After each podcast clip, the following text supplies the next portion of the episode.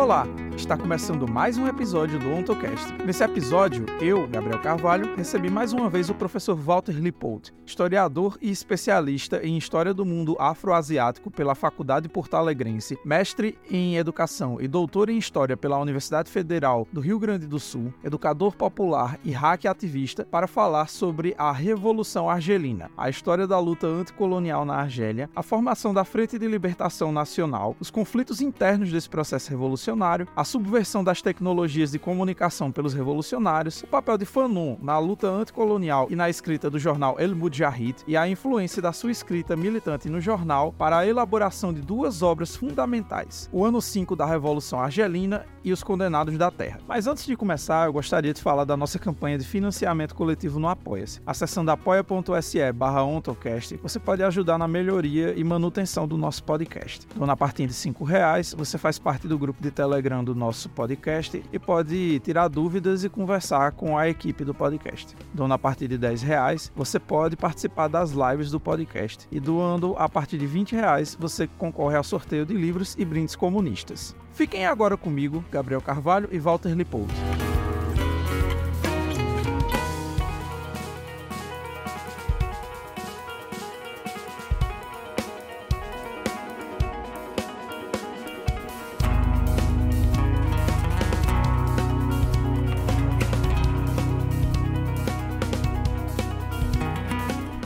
Bem, começando mais um episódio do OntoCast, o seu podcast de divulgação científica e filosófica à luz do marxismo. Para quem está ouvindo o podcast pela primeira vez, eu sou Gabriel Carvalho, sou estudante de Ciências Sociais na Universidade Federal do Vale de São Francisco. Eu fui do PIB de Sociologia da minha universidade, fiz uma iniciação científica sobre segunda escravidão e dominação social do tempo. Agora estou como residente pedagógico e eu pesquiso sobre segunda escravidão e antissemitismo. E hoje eu convidei aqui mais uma vez o professor Walter Lippold. O professor Walter pode se apresentar para os nossos ouvintes. Olá, Gabriel. Olá, ouvintes. Aqui é o professor Walter Lippo, então, historiador. E é um prazer voltar aqui para debater esse tema que me dediquei grande parte da minha vida, que é a história da Argélia, a história da libertação nacional na Argélia e a presença e atuação de Franz Fanon como militante intelectual da Frente de Libertação Nacional. Então, é, fico feliz de poder voltar aqui, Gabriel, e mando um salve, um abraço para todos os ouvintes que estão nos acompanhando. Espero que a gente possa hoje conversar bastante, debater as questões ligadas à Argélia, um processo revolucionário bem desconhecido no Brasil. É isso. E como o Walter já adiantou, o nosso tema de hoje vai ser sobre a Revolução Argelina e também, mais especificamente, sobre o papel intelectual que essa grande figura que foi o Franz Fanon teve nesse processo revolucionário. Então acho que a gente pode começar falando sobre o contexto da Guerra de Libertação Nacional da Argélia. Então, Walter, você pode falar para a gente assim, um breve panorama sobre a discussão historiográfica que existe sobre esse tema?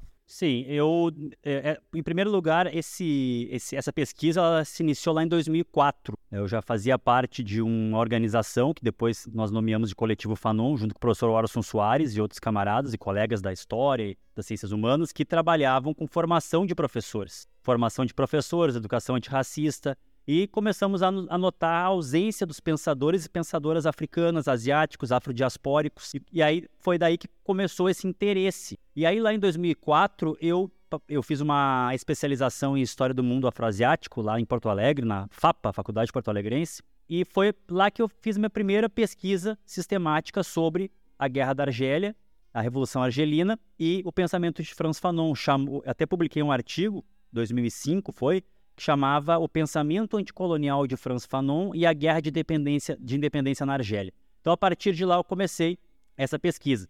E Só que na época eu ainda não, não tinha acesso a algumas fontes que mudaram bastante minha perspectiva. Eu também não sabia ler francês, eh, depois eu acabei investindo na, na no francês instrumental para poder ter acesso, porque o árabe eu não leio. Então, pelo menos que o, eu tivesse acesso ao francês para ler algumas fontes. Então, começou lá em 2004 e aí no, no doutorado eu retomo essa pesquisa praticamente uma década depois, mas aí com fontes bem raras, que foram muito difíceis de conseguir, que são exatamente o, o jornal El Mojahid. O jornal El Mojahid foi o jornal que era o órgão oficial da Frente de Libertação Nacional na Argélia, e esse jornal Fanon participou como colaborador. E então, eu tive acesso à reedição do jornal, que foi lançada na Iugoslávia em 1962, e pude avançar no sentido de compreender como que o Franz Fanon foi influenciado pela Revolução Argelina e como ele influenciou a Revolução Argelina. E desse, dessa, dessa tese, orientada pelo professor José Rivair Macedo, lá na Universidade Federal do Rio Grande do Sul, na URGS, é, o professor José Rivair Macedo, que trabalha com História da África, ele me orientou e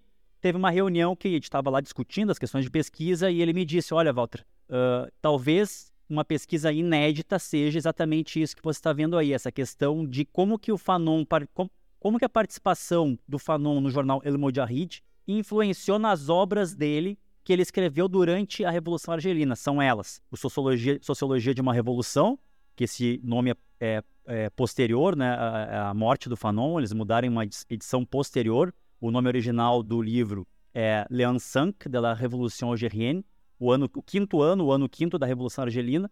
Depois ele virou Sociologia de uma Revolução e o famoso Condenados da Terra, de 61 o, o Sociologia de uma Revolução é de 1959. Então, nessa tese, que depois foi transformada em livro, e agora já está na terceira edição, depois a gente fala mais sobre isso, nessa tese eu inaugurei, acredito que em língua portuguesa, pelo menos no Brasil eu não achei nada sobre, eu inaugurei um debate sobre historiografia argelina e historiografia francesa. Por que que acontece? A Revolução Argelina, só de nomeá-la, já fazemos certas escolhas ideológicas. Por exemplo, Revolução Argelina, Guerra de Libertação Nacional, Guerra de Independência, Guerra da Argélia. E olhem só, vejam vocês, ouvintes, como a França chamava a Guerra da Argélia. Até 2007, oficialmente, o Estado francês nomeava a Guerra da Argélia de Acontecimentos da Argélia, porque isso é um grande tabu na França. A questão da tortura, da doutrina francesa, a questão né, da, da, de Argel como um laboratório de experimentação de uma guerra moderna desenvolvida na, depois da derrota que a França teve na Indochina, em Dien Bien Phu. E, e, quer dizer, tem um tabu de falar da tortura, do, dos crimes de guerra, de todas essas questões. Então chamavam oficialmente de acontecimentos da Argélia. Vejam vocês. E aí o que acontece? Nessa obra, nesse livro, que partiu da minha pesquisa de doutorado, eu vou então buscar historiadores argelinos para discutir a história da Argélia, não só ficar dependente da historiografia francesa, que sim tem historiografia crítica, mas em geral nós temos uma historiografia francesa, pelo menos até a década de 80 do século passado, praticamente atrelada à, à ladainha colonialista, porque os franceses eles operaram também numa guerra de informação, numa guerra ideológica e tentando manipular a história para fins do colonialismo. Eles diziam, por exemplo, que o norte da África é branco, é África branca. Essa, essa divisão, né, complicadíssima. Fanon combateu muito isso, África branca África negra. Eu pergunto, um argelino, um magrebino, é um branco na periferia de Paris? Enfim, podemos depois discutir mais isso. Mas o que importa é o seguinte: se construiu toda uma narrativa na historiografia francesa de que ali era um espaço é, de Cartago, uh, ali passaram uh, bárbaros cristianizados, ali passaram uma série de, de povos que tinham mais a ver com a Europa do que com a África. Então se criou essa, essa, essa, esse, essa ideologia extremamente eurocêntrica, ela, ela participou da guerra da Argélia como arma de guerra. Então uh, uh, é muito interessante ver a propaganda francesa na época, eu tive acesso, porque os franceses eles atacavam por várias frentes, né, vários frontes aí na, na guerra de informação. Eles atacavam a questão da mulher argelina, o uso do véu. Ah, mas olha como os argelinos tratam suas mulheres, o véu, o haik, né? Uh, uh, o uso do véu, o patriarcalismo. O Fanon, ele, ele trabalha essas questões todas no, no Sociologia de uma Revolução. Ele vai analisar como que a mulher argelina, com a sua ação, com o seu protagonismo na Revolução Argelina, como que a mulher argelina se liberta não só do, do julgo do colonialismo francês, mas também supera certas questões da cultura magrebina, norte-africana, argelina. É, então, Fanon ele vai fundo nessas, nessa, nesses elementos contraditórios e nos brinda com, na minha visão, uma das obras mais importantes para entender um processo revolucionário, que é a Sociologia de uma Revolução de 59. Então, é, foi interessante tem um capítulo do livro onde eu trato exatamente disso, historiografia francesa. Eu, eu, eu vou me basear principalmente é, em historiadores argelinos. Eu tive acesso a, a, a, uma revista argelina e outros, outros é, uh, outras obras né, ligadas à história da Argélia com uma compreensão da história diferente daquela que aparecia na França. Não quer dizer que na França não surgiram importantes estudos e, e fontes, né, documentos, mas, em suma, eu queria que esse trabalho trouxesse a voz dos argelinos. Não naquele sentido que muitas vezes acontece, que às vezes para nós batermos num mito eurocêntrico, nós acabamos criando um contramito, uma contranarrativa. Talvez, e, e, o Fanon fala muito sobre isso, né? essa, essa questão da, de às vezes o colonizado, aquilo que é a mentira, né? uma mentira às vezes para o colonizado se bate no colonizador na guerra de informação o colonizado usava. O Fanon ele fala bastante sobre esse, esse ponto muito tênue né? e, e polêmico da, da Guerra da Argélia. Mas nós estamos no nível aqui da história. Portanto, na obra, no livro também não, não eu não uh, fiquei assim com receio de fazer trazer questões críticas, não só a, ao processo revolucionário argelino, mas também a certas questões que até apontam como erros do próprio Fanon como dirigente na época, né? A questão do MPLA em Angola, que no fim eles estavam apoiando o MPLA e, depois, né, eles acabaram apoiando o Roden Roberto. Então, tem, tem muitas questões que eu exploro, que eu trago para que nós possamos trazer isso à tona para aprender. Então, é um livro que, sim, ele tem um aspecto é, de debate historiográfico, mas eu tentei, uh, Gabriel e ouvintes, né, na passagem da tese para o livro, eu tentei uh, dar uma filtrada, assim, tinha muita nota de rodapé, eu trabalhei com muitas versões, às vezes eu estava trabalhando com um texto em inglês, outro em francês, em árabe. Como eu não lia árabe, eu, eu não me, me propus a fazer tradução, mas, enfim, né, conseguir com softwares ter um acesso, pelo menos, ao que significava aquelas fontes. Mas eu me detive principalmente no El Mojahid em francês, que é o que eu tinha segurança para analisar, porque o El Mojahid, esse jornal que foi minha fonte, ele tinha a versão em francês e a versão em árabe. Então, uma discussão muito interessante, não, não tinha sido feita ainda no Brasil, entre historiografia francesa e historiografia argelina. Nós vamos classificar ali as fases da historiografia.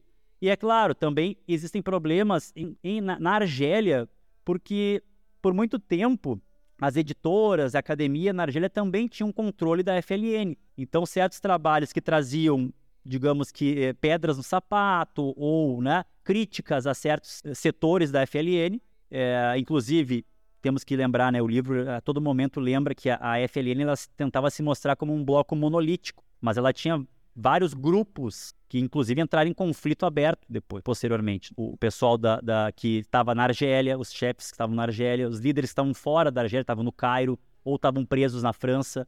Tu tinha também setor militar versus setor político. É, uma, é um processo revolucionário muito complexo e extremamente interessante de estudar, porque não só uh, pela questão né, da, da, pesquisa em, na, na área de história, mas também para as organizações revolucionárias, sabe, Gabriel? Para os movimentos aprenderem, porque realmente é uma, é uma revolução que tem tudo a ver com o Brasil e nós pouco sabemos sobre. Agora, com a história do Fanon, que parece que começou a se interessar mais o público sobre a Argélia. E notem vocês, nós temos uma ligação direta com a Revolução Argelina, no sentido de circulação de ideias revolucionárias, exilados brasileiros que foram para lá, na, ditadura, na época da ditadura, é, é, é, circulação de ideias, da questão do terceiro mundismo, é, tudo isso tem ligações. Agora tem um outro lado também. Depois que o contexto histórico é importante, antes de, de, afirmar isso, trazer rapidamente aqui. Nós estamos na década de 50, tá? nós estamos em plena Guerra Fria, lembrando que em 49 tivemos a Revolução Chinesa. Nós temos aí nesses idos de cinco, a, a Revolução começa em 54, nós temos a derrota histórica da França, do colonialismo francês, em Dien Bien Phu, na Indochina. Nós temos aí o, a nacionalização do canal de Suez por Nasser, que foi um grande é, financiador e apoiador da Revolução Argelina no Egito, e aí temos o ataque ao Egito nasserista. Nós temos também a Conferência de Bandung, onde os povos afroasiáticos se reúnem na Indonésia para debater a independência e a descolonização. Então é um momento de efervescência, é um momento de, de terceiro mundismo, é um momento de Guerra Fria. Nós temos aí também, né, em 59, a, a Revolução Cubana, para vocês notarem que a Revolução Argelina está dentro desses movimentos. E aí, tudo isso acaba confluindo para um, um, um processo revolucionário que terá certas fissuras que nós não podemos, uh, digamos assim, uh, contornar.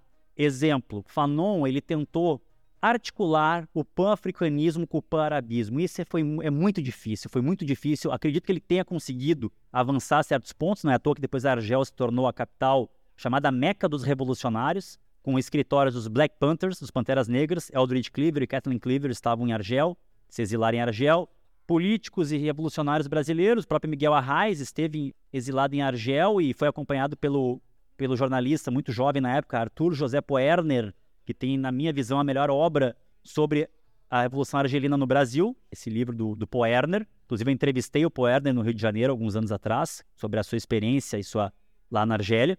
E, e a partir dessa questão toda né, de, de tu ter em Argel um, um, escritórios não só de movimentos africanos revolucionários, CNA de Mandela, Congresso Nacional Africano, MPELA, mas também tinha exilados do salazarismo, a rádio antissalazarista, a, a rádio antifascista portuguesa era transmitida da Argélia para Portugal. Tinha ligações interessantes. Então, todo esse contexto, ele favoreceu a circulação de ideias revolucionárias. Mas, por outro lado, ele também circulou, fortaleceu a circulação de ideias dos militares franceses que, com a derrota em Dien Bien Phu, começaram a ler Mao Zedong, começaram a ler sobre guerra revolucionária, e às vezes eu fico pensando, sabe, Gabriel, às vezes parece que esses milicos, esses caras aí da extrema direita e do fascismo, leem mais os nossos que nós mesmos, sabe? Às vezes eu fico pensando, porque eu li toda a obra desses generais, desses coronéis franceses, é o, é o coronel Tranquier, né, tem que ter estômago para ler, o coronel Lacherois.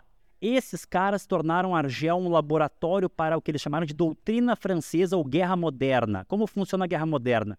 Ela funciona tor tornando o exército uma espécie de de, de, de, não é mais guerra, é, é, é, é algo por, mais ligado à atuação policial, com interrogatórios em massa.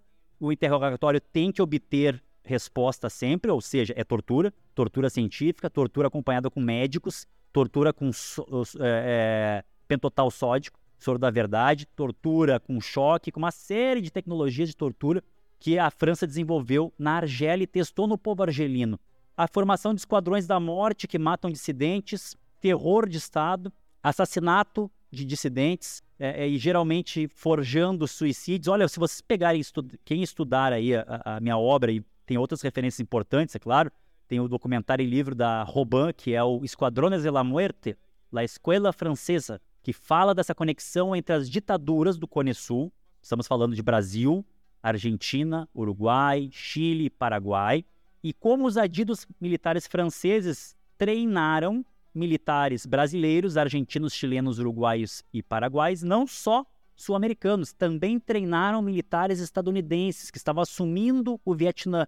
E, segundo consta, os Estados Unidos não sabia nada de contra-insurgência. O que eu estou afirmando aqui é que a contra-insurgência, em todos seus desdobramentos em termos de teoria da guerra, de paradigma, inclusive que até agora a dronificação da guerra e a ciberguerra era o paradigma que imperava no Pentágono e no West Point, ele é todo baseado na doutrina francesa. Os franceses foram lá ensinar em Fort Bragg, Fort Benning.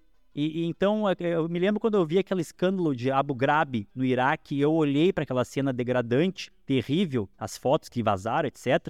E eu lembrei da Argélia, porque as técnicas são muito parecidas. Então há, há um gosto desses. Há, um, há, uma influência dessas ideias de guerra moderna, de compartimentar a, a população, de usar tortura né? O torturado estava uh, desacordado, injeta adrenalina, injeta vitaminas, injetavam vitaminas no, no torturado para que ele voltasse a si e pudesse aguentar tortura. Então é, é uma conjuntura né, que, que, favoreceu a circulação de ideias tanto para o nosso lado, o lado dos revolucionários, das ideias anticoloniais, por outro lado também foi é, o nascedouro de uma das mais terríveis e nefastas ideologias que é essa ideologia ligada à guerra moderna. Perfeito. Então, Walter, falando sobre o contexto do colonialismo francês na Argélia, quais foram as tentativas de luta por vias legais dos argelinos e o que levou à sua falência, abrindo caminho para a formação da Frente de Libertação Nacional? É uma história. O colonialismo francês, em primeiro lugar, ele tem certas particularidades. Todo colonialismo ele tem algo que é singular e algo que é geral. No caso do francês, a particularidade do colonialismo francês é a ideologia da missão civilizadora, a mission civilisatrice. É aquela ideologia que está ligada, de certa forma, ao fardo do homem branco. Nós viemos tra trazendo a ciência, a Europa vem trazendo as estradas, as linhas férreas, a indústria, as escolas. Vocês, colonizados, bárbaros, ignorantes, agora terão que desfrutar, vão desfrutar dessas benesses do capitalismo e da modernidade, mas como estamos aqui civilizando, nada mais justo que nós possamos levar os seus minérios, roubar as suas terras e explorar a sua força de trabalho até a exaustão. Então é muito típico. E é um colonialismo que ele é muito cínico e contraditório no sentido que é o país da arte, da filosofia, dos direitos do homem com H maiúsculo, da liberdade, igualdade e fraternidade. A Argélia, e muito antes da Argélia, de certa forma, o Haiti, coloca um ponto nesse humanismo burguês europeu mutilado que Fanon tanto Fanon falava, falam do homem, o homem, o homem, mas o massacram em cada esquina do mundo. Então, esse, como diz o, o, o Davidson, né? Davidson Faustino, é um universalismo diferencialista. É uma grande contradição da burguesia. Inclusive, a burguesia em ascensão ao poder revolucionário é essa. Todos são iguais, todos têm os mesmos direitos, mas isso se remete aos que são humanos. Existem outros que não são humanos ou são subhumanos. Untermenschen, são subhumanos. Então eles não podem desfrutar dessas benesses da democracia burguesa e, e, do iluminismo e do racionalismo. O Haiti mostrou isso. O Haiti tentou efetivar esses, esses ideais e foi massacrado. Então nós temos um colonialismo que a partir de 1830 invade essa região. Essa região, naquele momento de 1830, nós estamos já avançando na Revolução Industrial e, e é um, já um colonialismo diferente do colonialismo português ou espanhol. É um colonialismo já diferenciado e tem uma coisa importante a resistência já começa na invasão francesa. Já temos é, resistência e Abd al-Qader, que vai ser a, a, o nome da, do líder da resistência, e ele será derrotado, suas tropas. Naquela região, na época, fazia parte do Império Turco-Otomano. Antes disso, é, ali na Argélia, era a Costa da Barbária. Essa palavra bárbaro, barbária, berberi, tem a mesma origem etimológica. Na verdade, os povos ditos berberes são os povos Imazigin, ou a, Imazigin seria né, no, no, no, plural, Amazigh. Os Amazigh, esses povos chamados de berberes, né, ali na, no, no Maghreb nós temos, eles chamam de tribos, eu sou muito crítico desse, desse conceito, mas enfim, né, as tribos que estavam ali foram unificados, os clãs, por, pelo Abd al-Qader e, e resistiram aos franceses. Antes disso, tu tinha a Costa da, Costa da Barbária, famosa pela pirataria. Tem até aquele livro clássico do Peter Lamborn Wilson, que é o Utopias Piratas, que ele fala né, da, da República Pirata na Costa da Barbária, fala do Marrocos e como que ali tinha, tinha muita pirataria e, e dali partiam piratas famosos que foram né, uh, uh, acossar ali e roubar principalmente os cristãos. Né? Não só ouro e prata, mas também capturar cativos, cativos cristãos. Então é uma história é, de, de, que já vem de longa data. Nós temos um colonialismo extremamente hipócrita, extremamente cínico, que promete as benesses do capitalismo, mas na verdade só liga né, o porto diretamente à, à extração econômica. As terras dos muçulmanos são expropriadas, são roubadas, num processo né, de, de, de destruição de toda a agricultura argelina. E o pior, né, para plantar uva para produção vinícola em, uma terra de muçulmanos. Os vinhos franceses, muitos vinhos que eram consumidos na França eram de origem arge da Argélia. E tem uma coisa que é importante também falar, Gabriel. A Argélia era considerada um departamento francês, aí é importante entender. Não era um departamento além-mar, ultramar ou ultramarino, não era considerado uma colônia. A Argélia é França. É essa a ideologia do mito da Argélia francesa que vem desde a manipulação historiográfica da história a, a, com, em prol de criar uma narrativa teleológica de que o branco e o cristão sempre estiveram nessa região, parecido com a operação ideológica feita no apartheid. Eu tive a, acesso a alguns materiais didáticos da época do apartheid e nos livros didáticos da África do Sul, Boer, do apartheid, da, da segregação, tinha todo uma, uma, um malabarismo retórico para dizer que os brancos chegaram antes na África Austral que os povos que ali estavam tantos povos que, que estavam ali na costa, Zulus, entre tantos outros. Quer dizer, aí esconderam a questão da luz. O grande Zimbábue era dito que foi feito por brancos, então se manipula a história para fins de territoriais. É um pouco que fala lá o Chola Mossando, né, da, da questão da, da, do livro dele, que ele aplica a questão pós-colonial a Israel. Né? Então tem toda essa discussão de como que, é, digamos assim, justificar certo território ligado a uma longa história que um povo chegou lá antes. Então, isso aparece na África, aparece no, no caso do conflito israelense-palestino e aparece na Argélia, mas daí sobre o comando francês. há uma história que os, que os cristãos estavam lá há muito tempo, portanto, né? E, e, mais, há também há uma, uma questão que é muito colocada pelo colonialismo francês, de que, ah, nós estamos aqui, na verdade, libertando vocês do imperialismo cultural do Islã. E aí sempre os padres missionários lembrando isso, né? Que o Islã dominou a África, que o Islã vilipendiou a África, que o Islã fez cativos. Então, olha que interessante, né? O colonialismo interessado na história da expansão islâmica no norte da África. E, e, e isso foi feito lá. Ao longo do século XIX, então nós teremos essa, essa visão de que a Argélia não é uma colônia, ela vai sendo construída como um departamento francês. Bom, no início do século XX começa uma, uma certa diversificação nas cidades, aparece uma classe média. Uh, o operariado, o próprio Fanon vai falar muito isso, o operariado incipiente argelino está muito ligado à metrópole, dentro das cidades, ao colonialismo.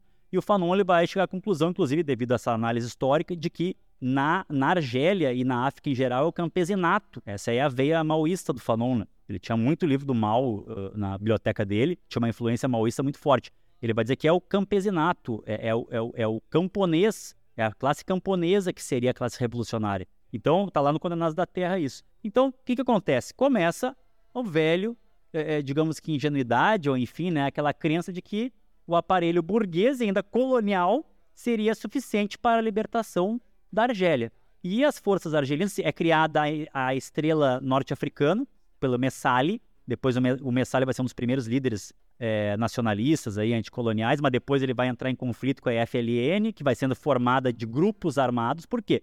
O que acontece? É, é, olha, é interessante, foi entre o dia 8 e 9 de maio, bem quando nós estávamos né, a, a, quando nós, nós, hoje, há pouco tempo atrás, comemoramos aí o dia da vitória, é a vitória da União Soviética sobre o, sobre o nazismo, a vitória dos aliados. Nesses dias em que o mundo ligado né, a, ao combate na Segunda Guerra, ao eixo, comemorava a vitória, naquele dia os argelinos saíram às ruas para comemoração, mas ao mesmo tempo pediram estavam pedindo independência. Por quê? Porque os argelinos lutaram, morreram e sangraram em território francês. Eles foram para a França, lutaram. O próprio Fanon lutou na Segunda Guerra, com 18 anos. Na verdade, ele tinha 17, né? E fez uma, um hacking lá na, na documentação para poder servir.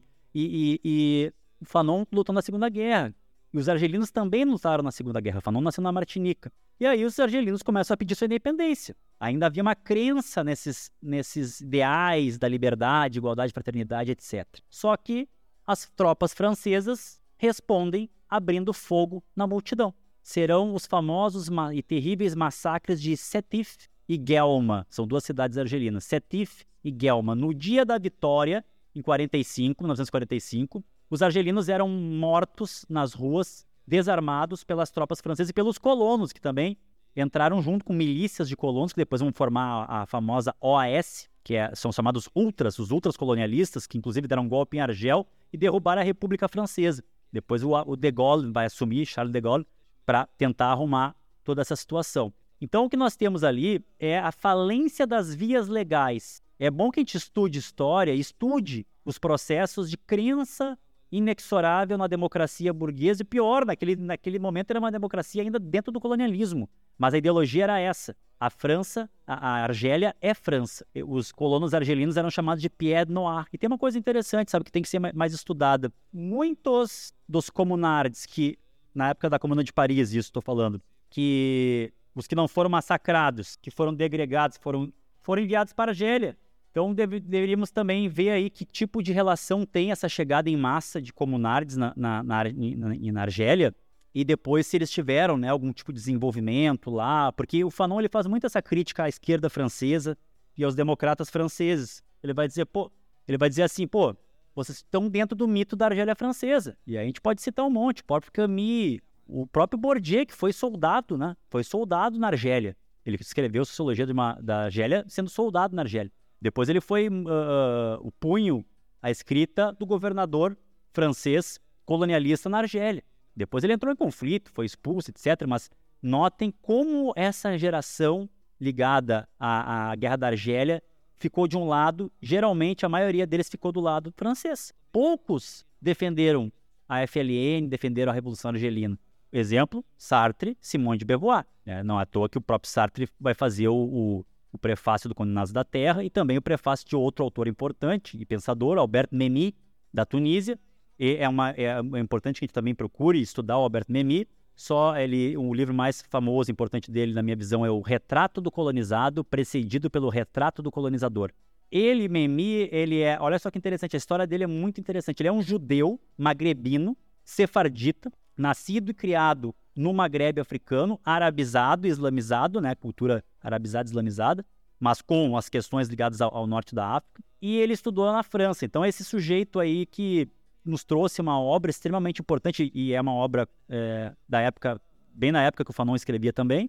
Então, é outra obra que a gente indica muito para entender essa, essas questões. A FLN vai se formar, jovens lideranças começam a, a, a perder, digamos assim, a fé nas eleições, e depois do massacre, nunca mais a crença nas eleições uh, controladas pelo Estado francês colonialista foi a mesma. O Ferhat Abbas, Ferhat Abbas, um dos grandes líderes da, da Revolução, e depois ele foi até presidente da Argélia, uh, na época da transição, né, da, da pós-independência, ele dizia, agora só nos restam as metralhadoras, porque eles vão mais uma vez tentar fazer eleições. Só como é que os franceses... Não, vocês podem votar, tudo legal, democracia. Os franceses davam rasantes, davam metralhadas com, com a sua aviação, atiravam na multidão, prendiam os candidatos argelinos. Então, assim, ó, realmente, esse é um processo que você, se você estuda uh, como se formou a FLN, como se formou o ELN, o Exército de Libertação Nacional, ligado à Frente de Libertação Nacional, nós veremos que, olha, o povo argelino foi muito paciente. Os caras foram até a última gota tentando com o aparelho burguês, os aparelhos burguês colonialistas, e realmente chegou no momento de dizer, olha, não dá mais, não tem o que fazer, nos resta a contra-violência organizada do colonizado contra o colonizador. E isso vai estourar né, uh, uh, em, em 50. Lá no livro eu faço toda uma detalhada é, apuração assim do nome das organizações, de como que elas é, é, se dissolveram ou formaram unidas, né, formaram outras. Então é um, é um processo muito, muito, muito ligado a essa constante e sistemática desilusão das forças progressistas. A gente não está falando só de, de, de, marxistas, comunistas, porque tinha era uma frente mesmo que tinha inclusive problemas. Tu tinha a religião islâmica, a cultura islâmica trazendo uma certa unificação, mas tu tinha elementos marxistas, tu tinha elementos ligados a, ao socialismo, né? Tu tinha os ditos democratas. Então era essa frente ela, ela, ela foi formada com uma série de fissuras e não conseguiu superar certas fissuras ao longo do processo revolucionário e isso no pós-dependência vai explodir, inclusive uh, numa guerra, uma guerra civil, né? Quase se dá uma guerra civil e até mesmo na derrubada do presidente Ahmed Ben Bella pelo Houari Boumediene em 1965. Então, um evento que foi crucial para o sucesso da Revolução Argelina foi a Conferência de Souman, onde a liderança da Frente de Libertação Nacional acabou compondo a plataforma da organização.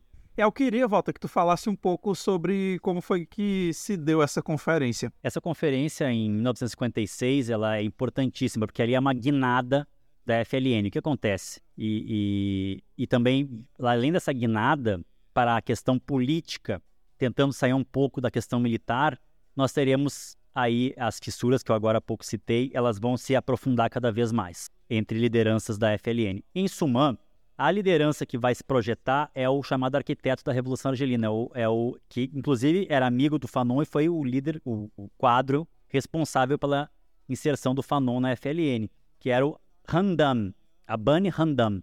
Qual foi a situação em Sumã?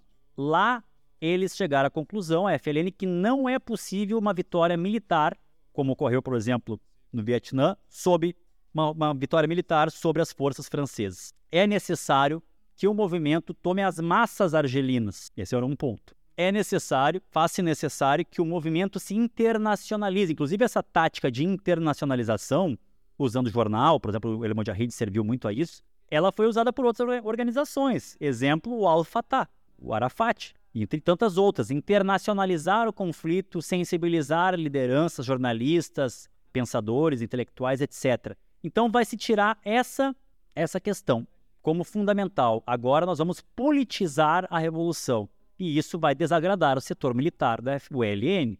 Por exemplo, Ahmed Ben Bella, maiores líderes da Revolução Argelina, ele não vai poder participar da, do Congresso Suman, inclusive eles vão ser presos, né? eles estão voando para, estão uh, voando, estão uh, de avião e quando vê um caça francês intercepta eles, manda, né, aterrizar sob a ordem de que vão abrir fogo e, e aí líderes argelinos, inclusive o historiador, uh, um historiador chamado é, Lacherap, que estava junto com, com os líderes, é preso. E aí ele não vai, não vai poder participar da conferência. Isso vai ter desdobramentos futuros, porque o Aban, o Adam, Aban Handam, desculpem, Aban Handam, o Handam, ele vai ser assassinado. E na, isso é um dos problemas mais polêmicos assim que aparece na, no livro, né? A capa do El mostra que o Handam foi, foi morto em combate contra os franceses. Só que anos depois nós ficamos sabendo por fontes, né?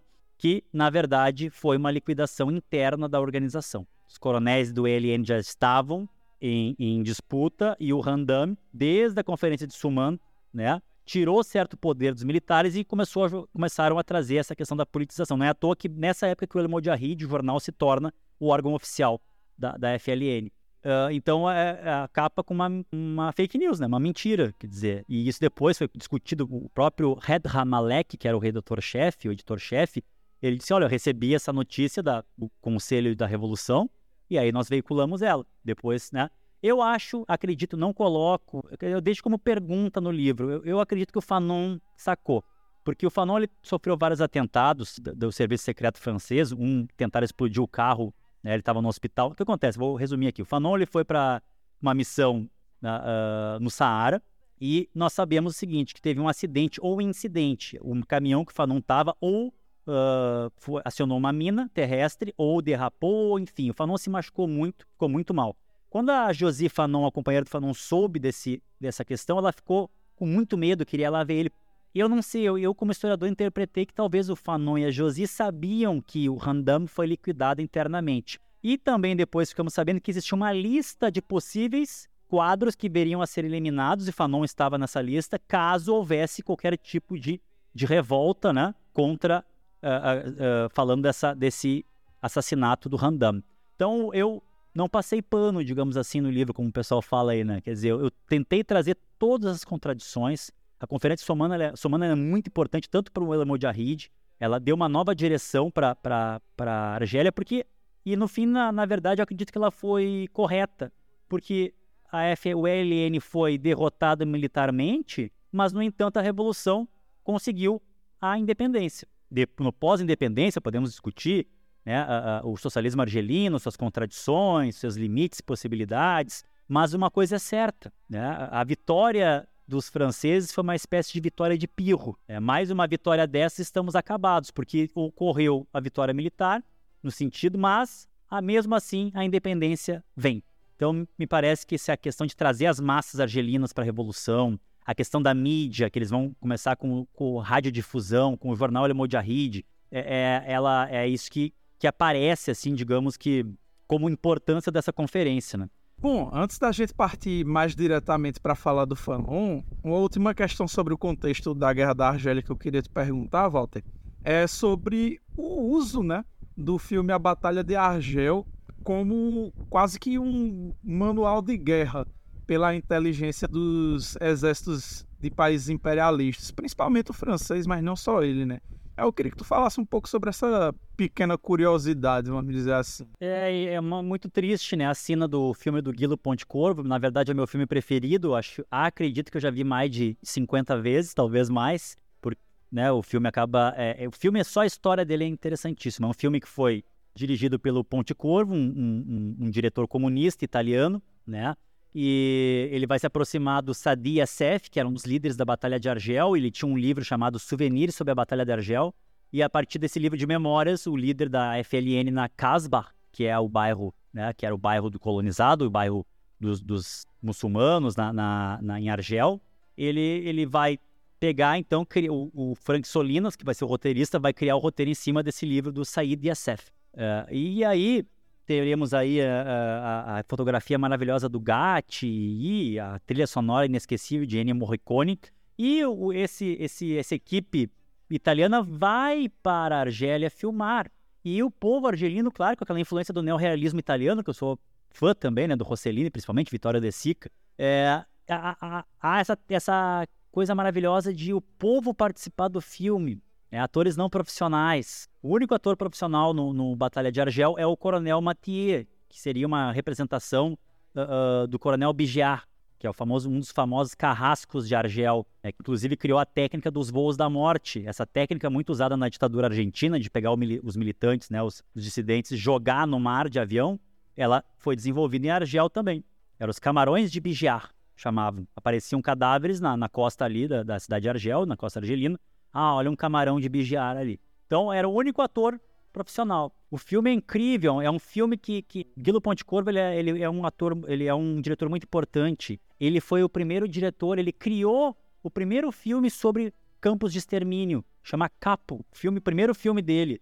Fez outros filmes, Queimada, etc, mas eu realmente tenho muito carinho por essa obra do, do, do Batalha de Argel.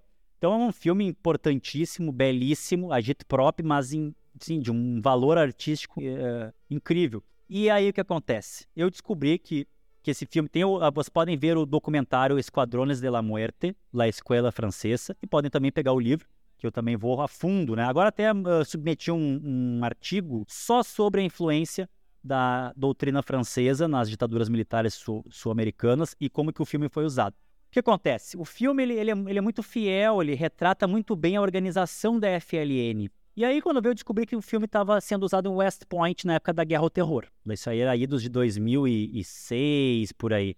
Eu descobri que em West Point o filme era usado para treinar contra insurgência. E aí, eu fiz uma disciplina com um professor, inclusive quero homenageá-lo aqui, o professor Henrique Padrosa, em memória, que infelizmente faleceu, muito jovem, grande mestre, um grande pesquisador, um grande professor. Eu fui aluno dele nessa disciplina, ele me ajudou muito a desenvolver o artigo, que depois virou um dos capítulos do livro e da tese, sobre a influência da guerra moderna, da doutrina francesa nas, no terrorismo de Estado, na doutrina de segurança nacional na América do Sul.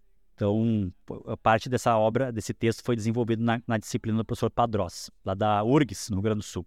E uma das coisas que chama atenção é que nós geralmente falamos assim, ah, a questão do, do macartismo, né, da escola do Panamá, onde treinaram-se os, os, generais, os sanguinários, os carniceiros que fizeram.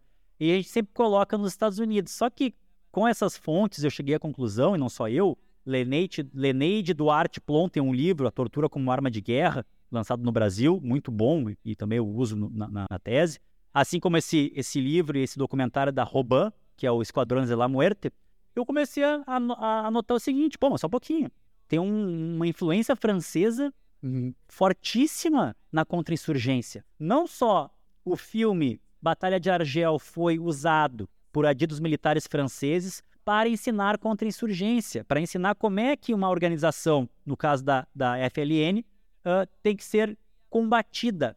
Porque ali tem, tem cenas, por exemplo, né, os próprios carrascos de Argel, o, o mais famoso general Alcerres, que é esse aí era o sinistrão, assim, não mandava fazer. O general Alcerres, em certo momento de sua vida, já morreu, ele lançou um livro de memórias e ele falou tudo, porque ele acreditava que ele torturava terroristas e a tortura era necessária para salvar vidas, porque os terroristas botam bombas. E aí tu não sabe quem, vai, as pessoas inocentes morrem. E a, e a Guerra Moderna, o coronel Tranquier, no seu livro, Guerra Moderna, ele vai dizer isso, nós temos que adaptar a guerra para combater os terroristas, os insurgentes, por quê? Porque eles é uma guerra suja que eles fazem. É, olha só, olha como, como funciona a, a, o, o, raciocínio do, dos militares franceses. Eles tomaram cacete em Dien Bien Phu, foram corridos pelo general Giap, pelo povo vietnamita, começaram a ler as obras revolucionárias, de guerra revolucionária, etc., se instruíram e aí querem criar um antídoto para isso. Eles dizem o seguinte: primeiro, que esse inimigo não tem face, ele nada como um peixe e a água é o povo. Tu pode estar tomando um uísque num bar e o inimigo comunista, terrorista ou né, está ali. Então nós precisamos tratar de um modo policial, interrogatório. O método da informação é o método mais efetivo e a informação se consegue com tortura. E o esquema da, do, da FLN na Casbah, né, na, na, na Batalha de Argel, era um esquema piramidal. Eu era um militante, eu indicava dois militantes para entrar na organização. Esses dois militantes só sabem, só conhecem um ao outro e a mim. Esses dois militantes, cada um também indica outros dois militantes, que por sua vez só conhecem o que, que indicou. é um esquema piramidal, porque isso permite, caso o, o militante, eh, que era bem provável, era, era muito comum, caísse numa sessão de tortura, ainda dava tempo, digamos, um dia, algumas horas, para né, tentar contornar as informações que acabaram nas mãos dos colonialistas, dos militares, dos paraquedistas franceses. E é interessante dizer o seguinte: muitos desses generais e, e coronéis franceses foram torturados pela Gestapo, eram da resistência francesa e depois aplicaram métodos tão quão perversos ou piores no povo argelino. Olha, tem um texto do Fanon, que é o primeiro texto dele atribuído ao Fanon, porque o Fanon não assinou, dos, 40 e, uh, dos 42 textos atribuídos ao Fanon no, no El Mojahid, apenas um é assinado, outros todos eram anônimos. Quem atribuiu esses textos ao, quem atribuiu esses textos ao Fanon foi a sua esposa, sua companheira, Josi Fanon, foi o amigo e editor italiano de Fanon, Giovanni Pirelli, e foi o Red Hamalek, que era o editor-chefe do El Mojahid. Então, é, é, é, essa, esse filme ele foi usado como material didático junto com os manuais, tá? E que foram vulgarizados em cursos na Argentina, em Fort Bragg, Fort Benning. E o pior de tudo, nós temos relatos que adidos franceses estavam ensinando tortura científica no Estádio Nacional no pós-11 de setembro de 73, no Chile. Os caras não contentes em usar esses materiais todos usavam pessoas vivas para ensinar a tortura, militantes. Isso suscitou, inclusive, né, tivemos franceses que foram torturados. Pied Noir, como chamavam né, os, os, franceses argelinos, Pied Noir. Teremos militantes do Partido Comunista Francês, uh, desculpem, comunista argelino, que serão torturados, Maurice Audin e o famoso Henri Alleg, que vai relatar suas sessões de tortura. Ele sobreviveu, o Audin sumiu, foi sumido, ele vai relatar as suas sessões de tortura no livro chamado La Question, a questão. Então, aí, olha só que interessante, veja o egocentrismo da nação francesa. Uma nação que não cessa de falar de si. Mesmo aqueles filósofos e pensadores muitas vezes progressistas tendem a cair nessa questão de egocentrismo.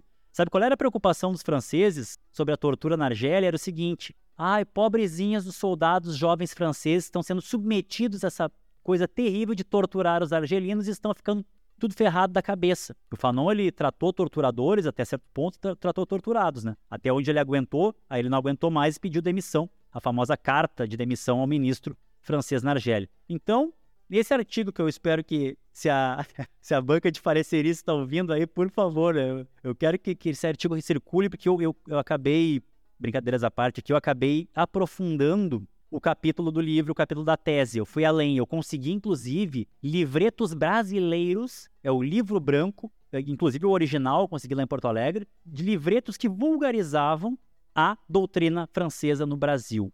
E tem tudo a ver com o nosso, nosso momento, porque é, é, é esses, essa gangue de milicianos que chegou no poder no Brasil, eles defendem e são herança e legado dessas forças. Não é à toa que você saiba, você, Gabriel, dá um para todo mundo que está ouvindo aqui, quero dizer o seguinte: quando eu escrevi essa tese, eu estava lá em Porto Alegre, parte dela, né? E eu morava bem no centro histórico. E do lado da minha casa era o comando militar do, do, do, da região sul. Ou seja, eu por anos a fio aguentei os bolsonaristas na esquina da minha casa, gritando, e, e, e a primeira andar ali, gritando Viva Ustra.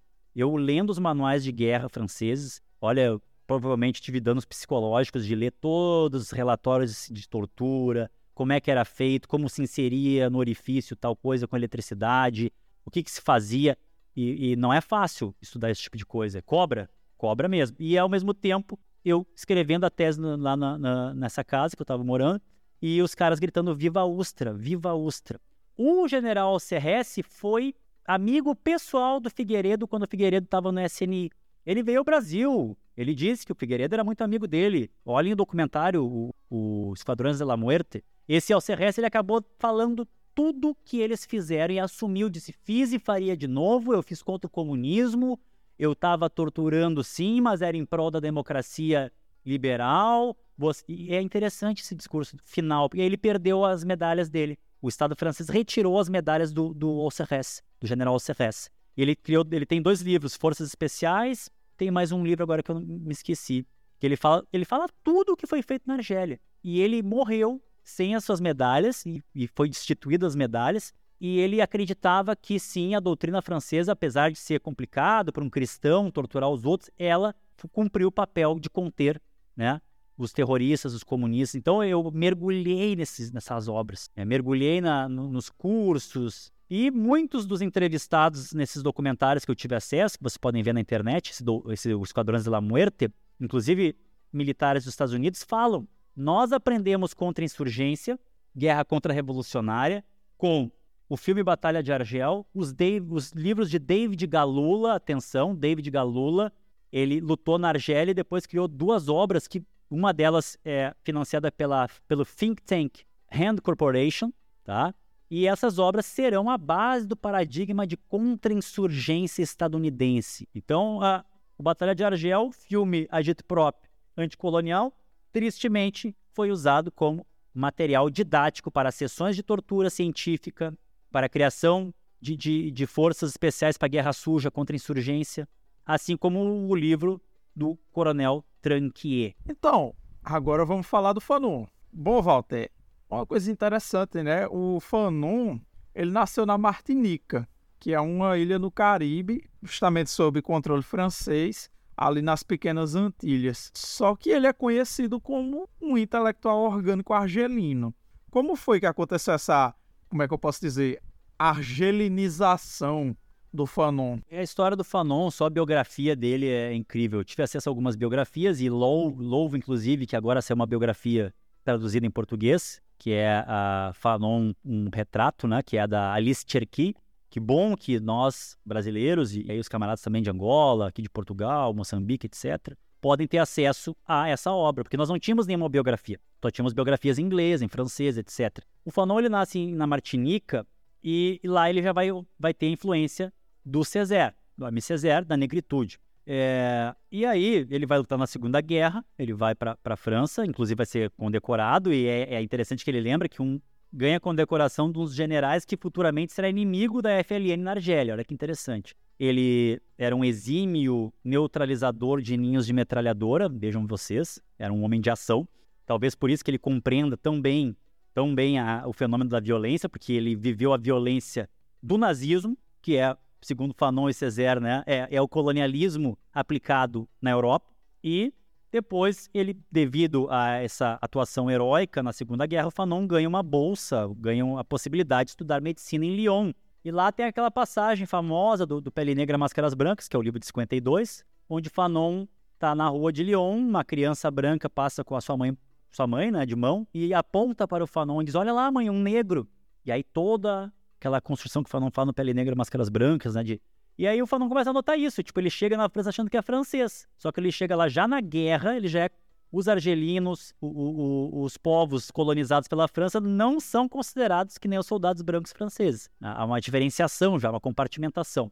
E aí o Fanon se dá conta disso. É um momento que ele, que ele vai, inclusive, narrar e refletir muito sobre. Em Lyon, ele não só vai estudar medicina, ele vai para psiquiatria, mas também vai estudar, fazer cursos de filosofia vai ser aluno do Merleau-Ponty, vai estudar existencialismo, fenomenologia, marxismo, materialismo histórico, etc. Vai estudar psicanálise e então ele é mandado para a clínica de Brida Joinville, na Argélia, Argélia colonizada ainda. Lá ele vai, ele já vinha com uma influência do François Tosquel, né, da, no sentido de uma, uma psiquiatria né, uh, libertária, digamos assim, com Fanon ele vai revolucionar a clínica de, o Hospital de Brida Joinville, vai trazer o que hoje nós chamaríamos de arte-terapia, talvez, mas vai permitir os pacientes a irem à masjida, à mesquita, rezar, etc. E ele vai criar uma neo-sociedade terapêutica. E ele chega lá, era uma masmorra, era uma masmorra. Se hoje, na questão aí dos manicômios, ainda estamos na crítica e tentando né, uh, fortalecer essa luta, você imagina nos anos 50 numa colônia do Maghreb. E então o Fanon, só que nessa sua caminhada como médico psiquiatra na Argélia, ele começa a entrar em contato com a FLN e ele começa a desviar medicamentos do hospital, ele começa a dar treinamentos, primeiros socorros e também cursos para suportar a dor em sessões de tortura. Imagine o que é um curso para suportar a dor, aguentar o máximo possível para não dizer as informações que os colonialistas queriam. E ele trata torturadores e torturados. No, na sua obra, no Condenados da Terra, eh, principalmente, ele vai trazer relatos, né? Ele, e isso começou a dilacerar o indivíduo Fanon. Ele vai entrar em contato com o Randame, vai começar a militar clandestinamente na FLN. chega um momento que não é mais possível. Ele vai pedir a demissão da sua posição de médico-chefe do Hospital de Blida Joinville, e aí ele vai rapidamente à França e volta para com a sua família para Tunis, capital da Tunísia. E lá ele se torna um militante orgânico, abertamente militando pela FLN, uma espécie de spokesman, e ao mesmo tempo ele vai se tornar colaborador assíduo do jornal El Mojahid, que vai ter a sua redação aberta em Tunis, abertamente trabalhando, porque o, o jornal ele foi perseguido. O jornal, a, a, a redação do jornal foi, e, a, e a gráfica foi atacada na Batalha de Argel, prenderam toda a redação, torturaram e mataram todo mundo. Pois o jornal funcionou um tempo em Tetuan, aqui no, no Marrocos. E, e, o primeiro artigo atribuído a Fanon, até eu tinha comentado agora há pouco, ele foi, ele saiu em Tetuan. Uh, na época, na época o El Mojahid estava lá. Depois que o El Mojahid, a redação vai para Tunis. Até o primeiro artigo dele é interessante, é a, a Legião Estrangeira Desmoralizada. E ali ele traz uma coisa interessante, que tinha soldados ex-Wehrmacht e até mesmo alguns ex-SS Gestapo na Legião Estrangeira.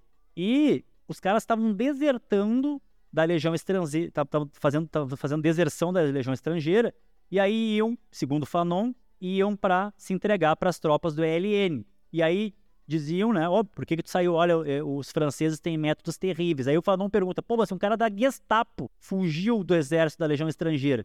Né? Então é interessante que primeiro artigo do Fanon foi sobre a Legião Estrangeira. E aí o Fanon não só será colaborador do jornal Le Mojahid, como vai obter a sua função de dirigente, no sentido em que ele se torna o embaixador itinerante da África Negra ou da África Sul-Sariana. Fanon vai circular como embaixador do governo provisório da República Argelina. Naquele, naquele momento, a FLN já forma um governo provisório, GPRA, Governo Provisório da, da República Argelina, e o Fanon se torna embaixador. Ele vai a Acre. Fanon circulou muito. Vai a Acre, capital do Gana Livre. São recebidos, a delegação argelina é recebida pelo, pelo presidente Kawame Nkrumah. É, naquela época se deu ao, é, é, ao African People's Congress. Fanon vai para o Cairo, vai, vai, vai para Lisboa contra Tami Pela. Ele circula bastante. E nisso, me parece que Fanon, ele, ele até tem um, um sub capítulo, né, um subitem lá do, do, do, livro, que é Fanon, um argelino. Porque Fanon, ele, ele, ele, ele vai se fazer argelino por escolha, e é muito interessante a história. É um, é um martinicano, martiniquense, nascido no Caribe, um homem negro, que vai para a Europa lutar na guerra europeia contra o nazismo, que depois vai para a África, para Magrebina, e lá tenta costurar, através da da, da sua atuação como pensador, como intelectual orgânico, como dirigente, tenta costurar uma articulação histórica entre pan-arabismo e pan-africanismo. Pan-arabismo e realmente, olha, o Fanon ele tem relatos de racismo antinegro no Maghreb. Nós sabemos que tem esse fenômeno. Ele sofreu muito. O Fanon não só trabalhou como jornalista, como escritor, como colaborador do Mojahid, como embaixador do governo provisório da Argélia, como também continuou clinicando no Hospital Lamanoba. E lá ele conta na seus relatos que ele sofreu muito racismo, né, uh, no hospital, principalmente do, do médico-chefe, lá falava, ah, mas ele não sabe falar árabe, como é que ele vai tratar os pacientes? Aí o cara inventou tudo do Fanon, que o Fanon era um agente do sionismo, que o Fanon eh, era um agente infiltrado, os caras assim, ó, os caras incomodaram o Fanon lá no Hospital Lamanoba. E, e realmente o Fanon se dá conta, né, desse fenômeno né, da, do, do racismo, infelizmente presente na, no Maghreb contra, contra o negro africano. Mas ele tenta fazer essa articulação entre o pan-arabismo e o pan-africanismo e com o terceiro mundismo. Então, me parece que toda essa, essa tentativa do Fanon ela deu frutos. Fanon morreu muito jovem, morreu com 36 anos, não viu o triunfo da independência, morreu em 61, a independência dá em 62, e, mas me parece que, mesmo com todos os problemas da FLN no pós-independência, né, a, a, quase guerra civil, a queda do Ahmed Ben Bella, a ascensão ao poder da, do, do, setor militar com Hawari Boumediene.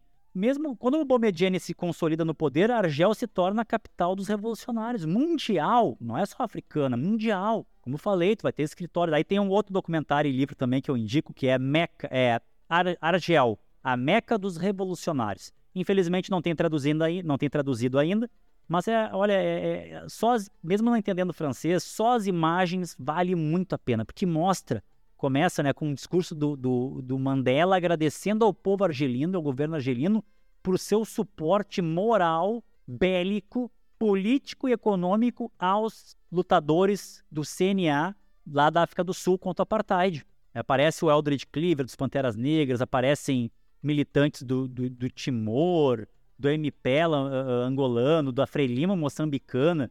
Então, nesse sentido, a, a, o sonho de Fanon se tornou realidade, mas também certos pesadelos de Fanon. Né? A, a, questão da burguesia africana. É, Fanon diz, ó, muito cuidado na dialética de, de raça e classe, porque se não entender isso, que existe uma classe burguesa, e isso ela pode ser uma classe árabe, negra, que vai explorar o proletariado. Fanon está alertando sobre uma burguesia africana em ascensão, que é uma burguesia que vai ser pior, talvez, que, que os colonialistas, que vai sugar tanto o povo e aquela toda aquela discussão sobre burguesia nacional da época, né, etapismo, etc. Então o Fanon ele vai ser muito crítico disso. Ele vai ser muito crítico também de, de que assim, ele vai dizer o seguinte, olha, muito cuidado quando a consciência nacional descamba para nacionalismo. Atenção que o Fanon diferencia nacionalismo e consciência nacional.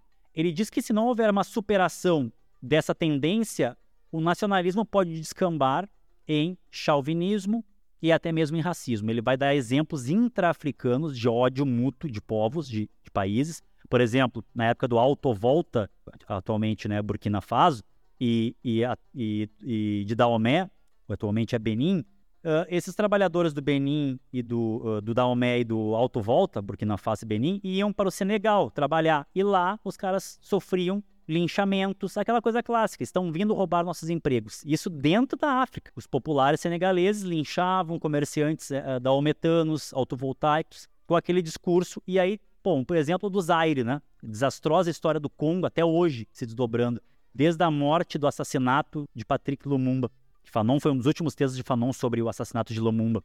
E, então é isso. É, nós temos um Fanon que ele é um homem né? Nascido na diáspora africana. Então, ele é essa discussão que a gente faz também. Fanon, ele, ele nasce na diáspora africana, vai à África, vai a, a não à África né, sul-saariana, mas à África magrebina, no norte da África, e lá ele compõe como dirigente, como intelectual, como militante, como embaixador, esta essa utopia que ele tentou até os últimos dias, que era articular né, os condenados da terra, é, o pan-africanismo, o parabismo, é, entre outras questões. E esse legado, acredito que ficou para a Argélia pós-independência. Agora, a gente pode falar mais diretamente né, da participação do Fanon na Revolução Argelina.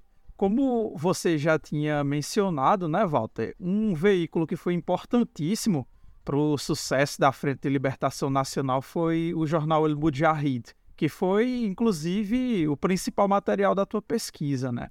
E aí eu queria te perguntar, como foi que se formou a rede intelectual responsável pela autoria dos artigos do jornal e qual é que foi a importância do caráter coletivo e anônimo dessa autoria? O jornal, a Revolução Argelina experimentou muito com a mídia. Uh, tu tinha uma divisão na Argélia da guerrilha, porque o ELN era dividido em três tipos de tropa. Tu tinha o Mojahidin, que eram as tropas de guerrilheiros fardados. Tu tinha os Mocibilines, que eram pessoas ligadas à sabotagem e também para cuidar de feridos, dar, é, esconder né, militantes, etc., essa rede aí dos bastidores. E tu tinha os fidaínes, que eram os mais controversos e polêmicos, que a gente poderia chamar do terrorista. O cara que ia lá botar uma bomba no café francês na Cidade Branca, uh, na cidade dos colonizadores, em Argel. Isso suscitou muita polêmica também na época.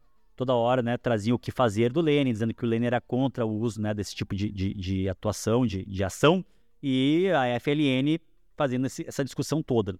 Bom, tem uma, uma, uma, passagem né, do Larbi Ben Hidi, foi um, um líder, Larbi Ben Hidi, foi um líder da FLN, ele foi suicidado pelos franceses. Olha a imagem do, do, do, suicídio, né? Ele foi morto e botaram uma camisa na, na, no pescoço dele e falaram que ele se suicidou. É, cara, você olha a imagem, terrivelmente vem a imagem na hora do Vladimir Herzog. Então tem muita coisa parecida nesses métodos franceses colonialistas com os milicos sul-americanos nas suas, na sua doutrina de segurança nacional. O que acontece? já havia então uma experiência com zines nas wilayas. Wilayas é como que a, a, era dividida as zonas da Argélia pelo, pela, pelo ELN. Então os, as wilayas tinham zines, tinham é, uma série de, de, produções interessantes. Só que a partir da Conferência de Suman, foi necessário centralizar e criar um órgão central da FLN. Chama-se El Mujahid. Ele foi já, inclusive o próprio título foi muito discutido na época, porque é, é, ele, ele até foi trazido como o combatente, mas não é, né? Eles tentaram trazer a questão também da, da jihad ali, né? El Mujahid tem a ver com jihad. Então foi muito na época, né? Porque deu treta, claro, que os comunistas da FLN, não, mas só um pouquinho, não, vamos botar o nome de El Mujahid, né? Nossa onda é outra. Nós temos o Islã aqui como uma questão cultural, nacional, mas. E aí toda uma discussão. Enfim, até o primeiro editorial do jornal, um dos primeiros editoriais, ele tenta explicar por que, que escolher esse nome El Mojahid, né? Mojahid. Uh, o guerreiro santo, o guerreiro religioso, seria algo assim, né? Bom, uh, o que acontece? Ele era um jornal anônimo por questões de segurança e porque também a FLN go gostava de passar essa visão de uma revolução sem rosto, uma revolução para o povo, pelo povo. E e eles não, e por questões de segurança, não assinavam, mas também porque eles criaram um sujeito coletivo. Essa redação do, do Jornal Le Monde se tornou uma rede intelectual de circulação de ideias revolucionárias. E eu descobri, de certa forma, me frustrou um pouco na, no meio da pesquisa, quando eu descobri que o Jornal Le Monde ele não era endereçado para as massas argelinas. Isso eu descobri só depois, lá no segundo ano de pesquisa, e eu descobri que era a rádio, a radiodifusão, que era responsável pela comunicação revolucionária com as massas argelinas. Por quê? Porque as massas eram analfabetas. Uh, mais de, de, de, um século de colonialismo francês e as massas argelinas continuavam analfabetas, não alfabetizadas. Então o rádio cumpriu esse papel. Inclusive é analisado pelo Fanon no Sociologia de uma Revolução. E o jornal El Mojahid, ele tinha uma outra função. A função dele é a função que foi dada pelo, pela Conferência de Suman, nós falamos agora há pouco. Era internacionalização do conflito, né, foi para a ONU, é, até deu treta, porque pô, o Sangor, que já, o Leopoldo Sangor, da negritude, já era presidente de Senegal e votou pelas teses francesas contra a Argélia. O Fanon ficou furioso, né, com razão, e disse: pô, mas o, o Sangor quer defender a cultura africana, a poesia africana, a negritude, mas quando é para defender a vida dos africanos, ele vai lá e vota pela França. Então tem todas essas questões aí. E aí esse jornal era endereçado para jornalistas, intelectuais, políticos por todo o mundo. E então tu tinha essa emissão. Mas na rede intelectual desse jornal foi muito difícil construir. Eu faço isso detalhadamente, inclusive já foi até superada por outros trabalhos a, a minha, a minha descrição. Isso que é bom, né, Gabriel? Isso que é, é, eu fico feliz de ver pessoas que era esse meu interesse com o trabalho. Eu sabia que talvez as minhas análises caducassem ou até desagradassem por questões teóricas, mas eu queria que o meu trabalho, nosso trabalho, porque o professor Rivair participou né, ativamente como orientador, ele, ele tivesse uma base sólida de acesso às fontes, de como acessar as fontes, onde elas estão e que tornasse incontornável a leitura do meu trabalho para quem fosse estudar Argélia, Fanon, história do jornalismo, né, história do El Mojahid. E foi isso que eu fiz. Mas assim, hoje já temos trabalhos é, que, que vão além inclusive trazendo a participação feminina no jornal Mojahid, tá? Então, uh, nós temos aí um avanço não só nessa parte, mas também você deve ter visto que lá no fim do livro tem uma tabela. Olha, Gabriel, essa tabela foi mais difícil, às vezes eu penso, foi mais difícil de fazer que toda a outra parte do trabalho. Eu fiquei quatro anos montando esse quebra-cabeça daquela tabela, vocês podem ver, quem tem o livro uh, pode dar uma olhada. A tabela eu montei com todos os artigos do Fanon com enxertos e trechos que, que publicaram no El Mojahid de obras do Fanon. E aí eu coloquei, olha, está em tal, em tal uh, uh, número do jornal, está no livro Escritos Políticos, está no livro é, Por uma Revolução Africana. Então foi esse trabalho que eu, que eu, que eu quis fazer, né? Bom, o jornal El Mojahid ele é uma experiência interessantíssima em termos de anonimato que discute autoria. É? Uh, tem um texto do Jean Chesnot que fala sobre isso, que é sobre a autoria, né, que é daquele historiador francês, que é o Devemos Fazer Tabula Rasa da História, onde ele trabalha, inclusive traz que na época do nascimento do Partido Comunista Chinês também havia o uso de órgãos clandestinos revolucionários de mídia, de imprensa, onde havia o uso de anonimato. Então o jornal Mojahid, ele vai ser um sujeito coletivo formado não só por argelinos, mas também por intelectuais de fora da Argélia que vão contribuir. E, e de certa forma, o que tu tinha ali? Uh, eu, eu, eu, consegui organizar esses artigos todos, né? Como é que eu fiz? Como é que foi meu método, né? Meu método de análise de fonte jornalística. Bebi né, uh, no, no, método de análise de fonte uh, de jornal e, e, a partir disso, o que, que eu fazia? Eu consegui usar também um outro método eu fiz uma aproximação uh, do método do professor, professor Eduardo Deves Valdez, tá? lá do Chile. E ele, ele trabalha com o, o, a noção de rede intelectual, circulação de ideias. Foi daí que eu tirei esses conceitos, que foram meus conceitos uh, que me ajudaram a analisar as fontes. Então eu lia, primeiro eu detectei todos os textos atribuídos ao Fanon, né? E a partir disso eu lia, eu fazia uma análise da, da imagem, da capa, eu analisava a capa, eu analisava o editorial e aí partia para os artigos atribuídos ao Fanon. Essa fonte é raríssima, raríssima, é praticamente porque ela é a reedição. A reedição já é quase impossível de achar, é muito difícil. E, e, eu, e os originais só encontram em Argel e ainda, digamos que, fragmentados. Né? Mas essa reedição, então, ela proporcionou acesso a, a, aos textos. Claro que há um problema que está colocado, pode ter havido algum tipo de retoque, né? Porque depois que, que, que, uh, que a FLN que teve a independência, ocorreram conflitos dos grupos internos da FLN e nós temos que ter esse cuidado nessa fonte. Pode ter havido algum tipo de retoque para ajeitar questões políticas em prol dos militares ou dos políticos, em prol dos líderes do interior ou do exterior. Então nós tivemos esse cuidado todo. A partir desse arcabouço, ah, essa palavra não é boa, né, Gabriel? Arcabouço, acho que é melhor não usar nesse momento, né, que está complicada a situação aí. Mas a partir desse, desse manancial teórico aí do Eduardo Deves Valdez, a partir desse, desse, dessa metodologia de análise de fonte jornalística e de redes intelectuais de circulação de ideias, eu pude chegar às forças motrizes. E aí eu conceituei certas questões na, na obra do Fanon, nos textos do Fanon, que era o quê? Ele falava muito do pan-africanismo, da africanidade, ele falou muito sobre colonialismo, principalmente, principalmente o mito da Argélia francesa. Bateu muito na esquerda francesa, né? Na, na, nos democratas que acabavam caindo nesse mito, reproduzindo esse mito do Argélia, do mito da Argélia francesa. Ele falou muito sobre violência e contra-violência, sobre independência e também fala muito num novo humanismo. Esse humanismo do Fanon, ele é crítico do humanismo burguês, porque o humanismo burguês ele é um humanismo que eleva uma particularidade de classe a uma pseudo-universalidade. Ou seja, aquela particularidade da classe burguesa é levada como universal, e é um falso universal. E aí já falamos antes, no início do programa, né, do episódio, falamos do, do, do Haiti, falamos dos massacres na Argélia e da falência dessa, dessas visões universalistas. Mas o Fanon não joga no lixo o humanismo. Ele defende que um novo humanismo, um novo homem, uma nova mulher irá nascer da luta dos colonizados. Então, eu tentei categorizar as forças motrizes. E aí, o que eu fiz, Gabriel? Eu peguei essa, essa análise toda e comecei a, a, reler as obras do Fanon produzidas durante essa época, ou seja, Sociologia de uma Revolução em 59 e o Condenados da Terra em 61.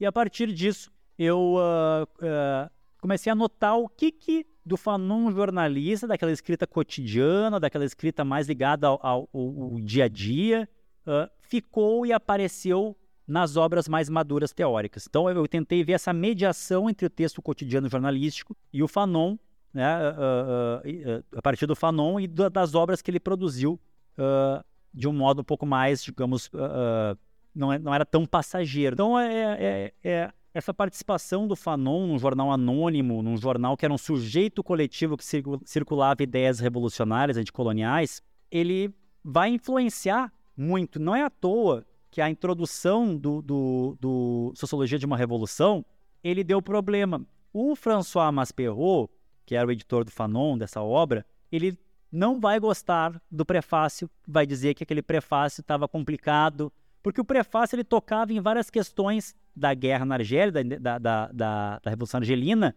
e questões muito polêmicas, né? Massacres que os depois, né, ficaram sabendo que, que foram endereçados aos franceses e depois, anos depois, veio à tona que, na verdade, uh, foi um massacre interno. Né? A, a, não era só a FLN que estava lá na disputa. E a luta não ocorria só na Argélia. Ocorria nas ruas, nas periferias de Paris. Não era só uma guerra da FLN contra os franceses. Existia uma guerra interna, que pouca gente sabe, entre a FLN e os messalistas, que seguiram o Messali, um grande líder aí que fundou a primeira organização que era a ENA, ENA, Estrela Norte-Africana. Então, assim, ó, os caras também tiveram seus conflitos internos e bem bem complicados, assim. E aí o Fanon cita essas questões, né? E, e aí o, o, o, o editor falou, pô, mas aqui Fanon tá falando de coisas que vai complicar mais a vida para nós. Esse livro já vai provavelmente ser censurado. E foi, né? O, a editora Masperot tomou um tufo. Foi apreendido no outro dia. É, bom, se fosse pego com um livro do Fanon ou com o El Mojahid na Argélia, na França, tu tava, né, ferrado. E, e, ali, e ali o que acontece? No livro, na tese, eu falo isso. Por que, que o François Masperot, o editor, não eh, criticou muito o Sociologia de uma Revolução? Essa, essa, não, Sociologia não, né? O texto não, mas a introdução, a, o prefácio, desculpem. Porque parecia muitos artigos do Fanon atribuídos ao Fanon no El Mojahid. Então eu vou nas cartas entre o Fanon e os editores nessa obra. Eu, eu vou na biblioteca no Fanon, eu vou pegando várias coisas que às vezes nós não tínhamos acesso e começamos a ter acesso depois de uma obra que revolucionou os estudos fanonianos, que foi lançada em 2015, que chama Écrit sur l'aliénation et la liberté, escrito sobre alienação e liberdade. Essa obra foi toda fragmentada e leiloada os direitos, uh, os direitos autorais no Brasil, e aí ela foi publicada em, por várias editoras, inclusive não está completa ainda. Uh, nessa obra nós tínhamos o Teatro de Fanon, os escritos psiquiátricos, que saiu pela UBU, né? Tínhamos, temos aí os escritos políticos, saiu pela Boitempo, que são artigos também atribuídos a Fanon no Mojahid. Nós temos é, as cartas de Fanon, com seus camaradas e, e editor também. Nós temos a biblioteca do Fanon, não só com os livros que tinha na biblioteca, como também as anotações que o Fanon fez nos livros. Olha que interessante. Nós temos uh, uma série de, de, de uh, digamos assim, escritos que o Fanon que nós não tínhamos acesso, nunca tivemos acesso, e essa obra em 2015, pela La Découvert, a editora La Découvert, lança e aí revoluciona. Olha, a sorte que eu estava no início do doutorado, porque eu fico pensando, imagina se eu estou acabando a tese para entregar e surge um livro que revoluciona. Todos os trabalhos antes de 2015 sobre Fanon e o Mojahid acabam uh, afirmando, porque não tinham acesso às fontes, que uh, o Fanon tinha 21 artigos no El Mojahid. E até isso suscita uma discussão sobre direito autoral.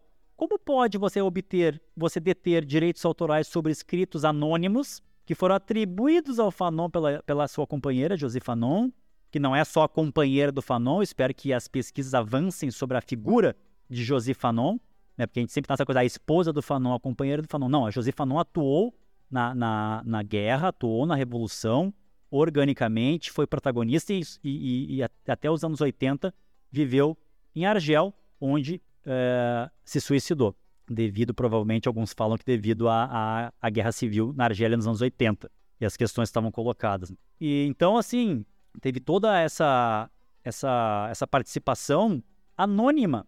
E até mesmo o Red Hamalek, que era o editor-chefe, quando o François Masperot queria publicar os artigos atribuídos a Fanon né, numa obra póstuma chamada Por uma Revolução Africana, que saiu pela Zahar no Brasil agora, ele, o Red Hamalek, o, o redator-chefe, pensou, pô, mas só um pouquinho, mas até que ponto esses textos eram do Fanon? Porque o Fanon participou com outras pessoas. A Josie Fanon, ela disse que tinha certeza daquele, da, que foram três listas que me ajudaram a compor aquela tabela do final do livro. Né? A lista do, do Red Hamalek, do editor-chefe, a lista da Josie Fanon e a lista do Pirelli, editor italiano. Então, o editor-chefe do El Mojahid ficou muito chateado, dizendo, mas como é que vai dizer que é do Fanon se exatamente ele estava participando de, uma, de, um, de um sujeito coletivo? Mas, enfim, atribuir ao Fanon e hoje nós conhecemos como textos assinados pelo Fanon. A Josi Fanon datilografou muitos deles, porque o Fanon não sabia datilografar.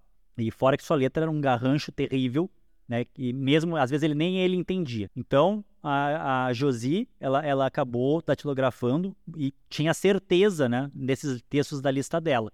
Mas é isso, quer dizer, como é que você pode deter direitos autorais sobre um texto que foi atribuído póstumamente e que foi escrito durante uma revolução para um órgão revolucionário, com suas contradições, que já citou aqui, na Guerra da Informação, né?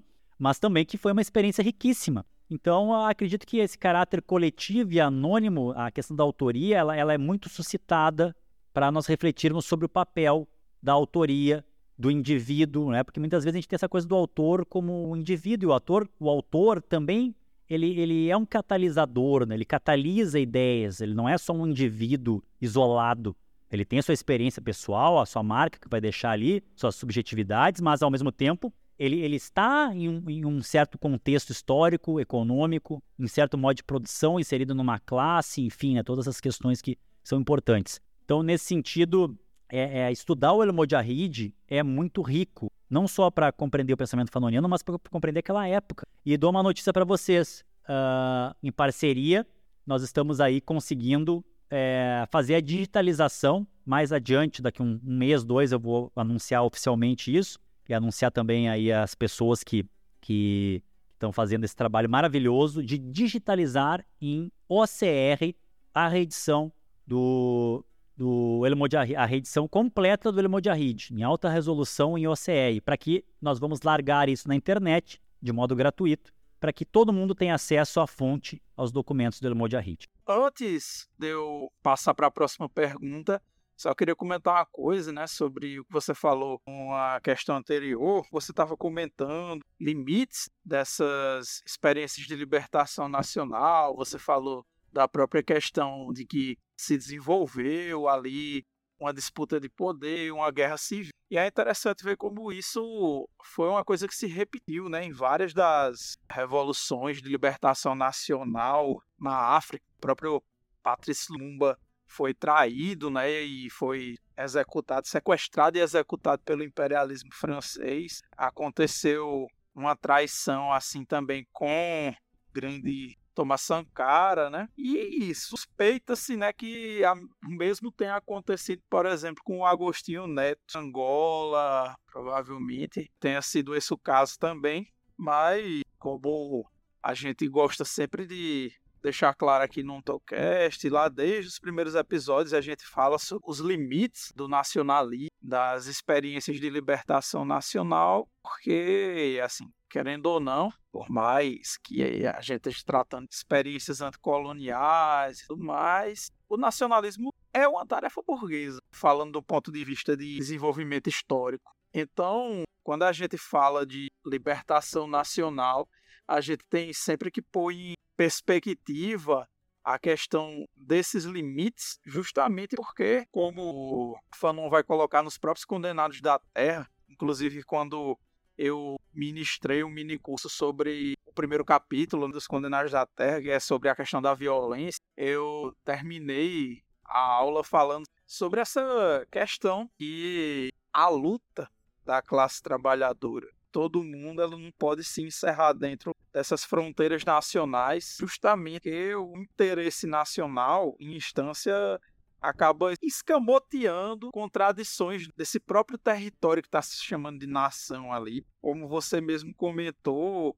você vai ter dentro do mesmo país, passando por uma luta de libertação nacional, contradições entre as próprias etnias, próprios sociais, culturais que existem dentro de um mesmo território nacional que depois descamba numa guerra civil violentíssima. E isso quando o processo não simplesmente degenera para processo de formação da burguesia e criação ali de mais uma república burguesa, né? Como a gente viu acontecer em vários dos países que tiveram uma violentíssima luta de libertação nacional e que depois esse processo revolucionário acabou redundando na formação de mais um Estado burguês, o que é mais complicado ainda, um Estado burguês dentro de uma configuração de um país colonizado que é uma experiência ainda mais limitada do que quando se fala de uma estratégia nacional dentro de um país do centro do capitalismo é sempre bom a gente colocar essas questões limites do nacionalismo, das estratégias nacionais, que é algo que a gente sempre bate nessa tecla aqui. O AutoCast é um podcast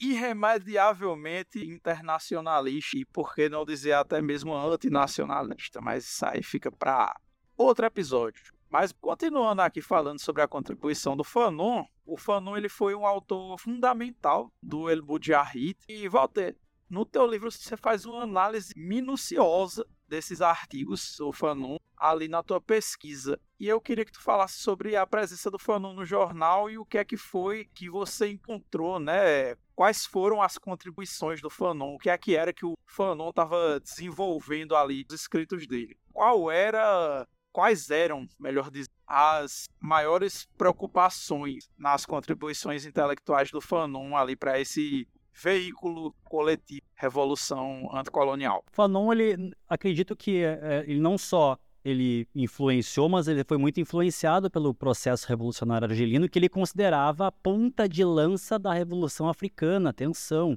O nome do, do Condenados da Terra originalmente ia se chamar Argel Cabo, porque ele, ele, ele colocava a Revolução Argelina como a ponta de lança da Revolução Africana, porque ao quebrar o elo colonial francês na Argélia, haveria espaço para outros povos se erguerem e vencerem a, a, o, o, colonialismo francês. Então, me parece que essas ideias estão muito presentes ali nos textos do, do El Mojahid, né? Uh, nós temos, por exemplo, grande parte dos textos do El Mojahid são batendo no mito da, da Argélia francesa, né? mas ele também vai analisar a questão das Antilhas, né? vai, analisar muitos crimes de guerra dos franceses, que não só usaram a tortura e a doutrina francesa, que criaram em Argel, foi o laboratório, mas também usaram indiscriminadamente né, o, o, a aviação para fazer bombardeio de, de, de, aldeias indefesas que não tinham defesa antiaérea. Aí é estranho, porque os franceses falam, ah, mas eles são covardes e botam bombas, né? E quer dizer, e, uma, e uma, bombardear uma aldeia é, indefesa não seria a mesma coisa? Então tem essa discussão toda, né? Se, é, sobre se é possível defender ou não. Então o Fanon ele vai falar da, da triste linha Maurice, que foi uma linha eletrificada colocada pelos franceses na fronteira da Tunísia com a Argélia. É, muitos uh, militantes morreram nessa, nessa linha eletrificada. Eles criaram uma espécie de no man's land, que era aquela, aquela no man's land seria aquela expressão que se usou para aquele espaço entre as trincheiras na Primeira Guerra Mundial. Né? A terra sem homens, terra sem, sem ninguém, quer dizer, porque ali era impossível ficar vivo. E os franceses criaram essa, essa, esse tipo de, de, de espaço né, de destruição e de genocídio. Eles não só faziam isso, como também usavam a tática de, de realocar grupos inteiros, cidades, etc. Ele, muitas das teses centrais que estão no Sociologia de uma Revolução e que estão no Condenados, no da Terra aparecem nos artigos atribuídos a Fanon. Por exemplo, que a violência, se organizada a, a contra-violência organizada, ela é uma terapêutica que desintoxica o colonizado. Aí vem também as grandes é, críticas ao Fanon, que ele seria um entusiasta da violência. Eu discordo. É, quem lê a obra do Fanon, estuda o processo revolucionário argelino, vai discordar, porque ali está explícito que o Fanon ele vê a violência como um, uma ferramenta de libertação, mas não é a violência em si. Então essas, essa, essa, essa, o uso da violência aparece bastante. É, vai analisar todos os acontecimentos históricos da queda da República Francesa, da ascensão do Charles de Gaulle. Né? Ele vai também ter muitos textos sobre fascismo e colonialismo, quais são suas aproximações. É, outra coisa né, que ele vai também é, trazer com toda a força é o, as suas andanças, as suas circulações, não só pela África, como também pela, pela, pela Europa, mas ele vai trazer os seus discursos, vai trazer as suas atuações, é, vai falar do racismo francês, não só na Argélia, mas também na França, né, em território francês. Vai fazer resenhas de livros, vai, vai dialogar com outros intelectuais e vai falar também, principalmente, é uma coisa que ele, que ele toca assim bastante, é o que significa essa consciência nacional, né, que o Gabriel estava falando agora sobre a questão do nacionalismo e consciência nacional, e realmente Fanon, ele, ele é interessante que é uma guerra de libertação nacional, mas em certos momentos Fanon faz uma crítica a, aos problemas e limites do nacionalismo. Então é importante retomar as desventuras da consciência nacional, que é um dos capítulos, né, que ele se debruça no Condenados da Terra sobre esse fenômeno. Cultura nacional, não só artigos originais atribuídos a Fanon, como também vários enxertos. Por exemplo, eh, vai ser publicado no El Mojahid o Cultura Nacional e Guerra de Libertação, que depois que vai ser o, a, a, o discurso do Fanon, a apresentação, né, a comunicação do Fanon no segundo congresso de escritores negros em Roma. Alguns trechos do Sociologia da Revolução também vão ser publicados no El Mojahid. Então, o Mojahid ele é um laboratório de experimentação, não só em termos midiáticos, mas também das ideias. E as ideias elas não circulam no éter. As ideias circulam na sua materialidade. As ideias circulam na interface do livro, as ideias circulam com a própria presença do intelectual. E Fanon circulou, como a gente falou aqui, né? Então são, são essas questões. Eu, antes de passar para a próxima pergunta, acho que eu já tinha respondido um pouco essa, Gabriel. Eu acabei me, me antecipando quando eu falei lá do, das forças motrizes que moveram né, os, a, a, os textos a escrita do Fanon e de outros participantes aí do, do Almodjahid. Né, que lá no, no livro a gente faz uma, uma, uma descrição assim dessa rede intelectual. Só que assim, como eu falei, eu estou muito feliz de ver uma nova geração e, e, assim, são pesquisadoras, historiadoras, pesquisadoras que estão trabalhando com Fanon, com Almodjahid, com Argélia no Brasil. Inclusive, de alguns eu participei das bancas. Eu quero aqui saudar o trabalho da Bruna Perotti, tá? Da Cadija Pinto, procurem, tá? Bruna Perotti, Cadija Pinto, inclusive a Cadija está engatilhada, a gente está tentando aí uh, fazer a, a, a, publicação da obra dela, que é incrível. É as, são as, a análise do Fanon sobre as mulheres na Revolução Argelina a Cadija Pinto e a Daiane da Silva Barbosa. Essas três pesquisadoras uh, partiram né, de algumas questões ali do meu trabalho e foram muito além, superaram limites do meu trabalho, né, trouxeram a questão da, das mulheres, que no trabalho não, não apareceu tanto, e elas foram muito além. Então isso me deixa muito feliz, Gabriel. Ver pesquisadoras trabalhando com o El Mojahid, trabalhando com a questão do Fanon na Argélia. E, então, queria mandar um abraço aí para a Bruna, para a Cadija, para a Daiane. Continuem seus trabalhos, são incríveis e espero que eles sejam publicados e circulem, porque são trabalhos fundamentais para compreender esse processo revolucionário. Você citou, né, Walter, duas obras que são fundamentais do Fanon e essas obras elas foram escritas justamente no contexto da Guerra de Libertação Nacional Argelina. São essas duas. O ano 5 da Revolução Argelina, estou falando os nomes aqui em português, né? Essa obra, no caso, não foi publicada em português ainda. E Os Condenados da Terra. Essa foi publicada.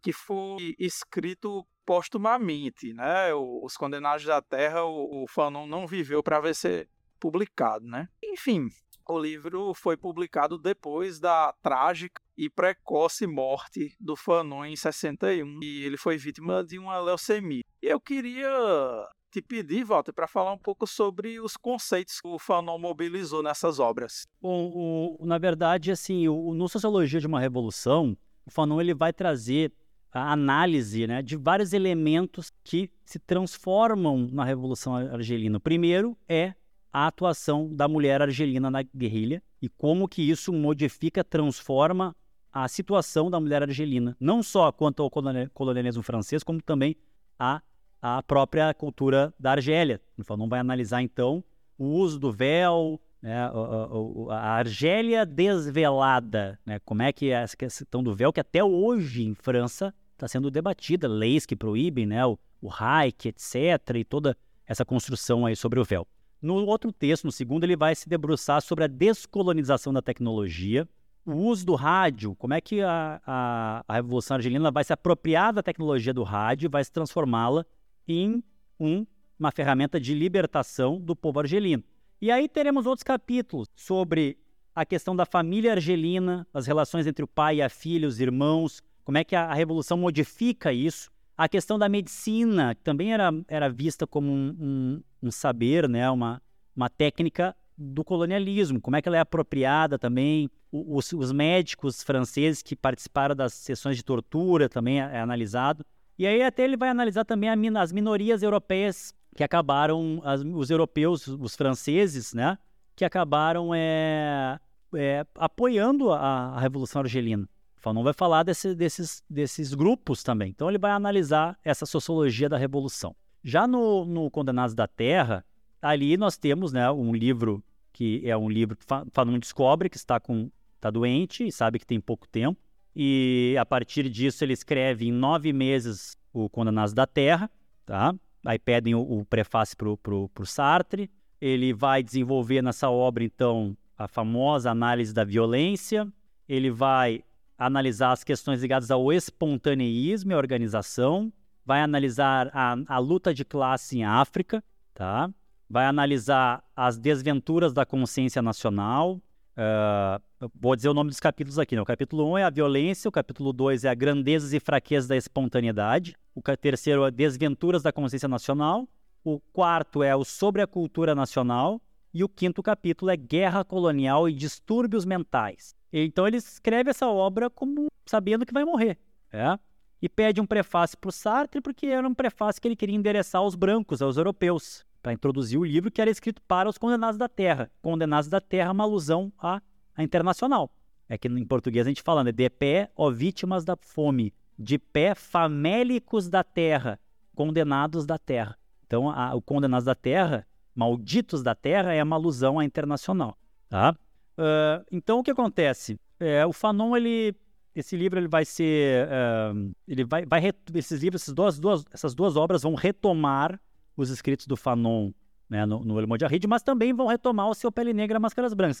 Isso que é interessante. O Fanon ele teve uma vida muito breve, só que lançou três livros em vida, vários artigos, mas livros foi o, o Pele Negra Máscaras Brancas, 52, que foi a, a, a, vamos chamar de, na época chamava de tese, mas era o TCC, era o, o trabalho de conclusão dele, que o orientador negou de ir para a banca. O pessoal fala que foi a banca que deu bomba no Fanon, não é verdade. As biografias apontam que o próprio orientador falou, não, tu não vai apresentar isso para a banca. E aí o Fanon reescreveu, fez um outro trabalho mais ligado ali à psiquiatria, uma visão mais ligada ao jargão técnico ali, e, porque o orientador não aceitou. O, a obra chamava, o texto chamava uh, de, Desalienação do Homem Negro, depois se torna um dos livros mais famosos e importantes do século XX, que é o Pele Negra Máscaras Brancas, é 52. Em 59, o Fanon lança, então, o Sociologia de uma Revolução, não tinha esse nome ainda, Leon Sank, o ano quinto. Em 61, já sabendo que vai morrer, ele lança o, o, o da Terra. Olha que interessante,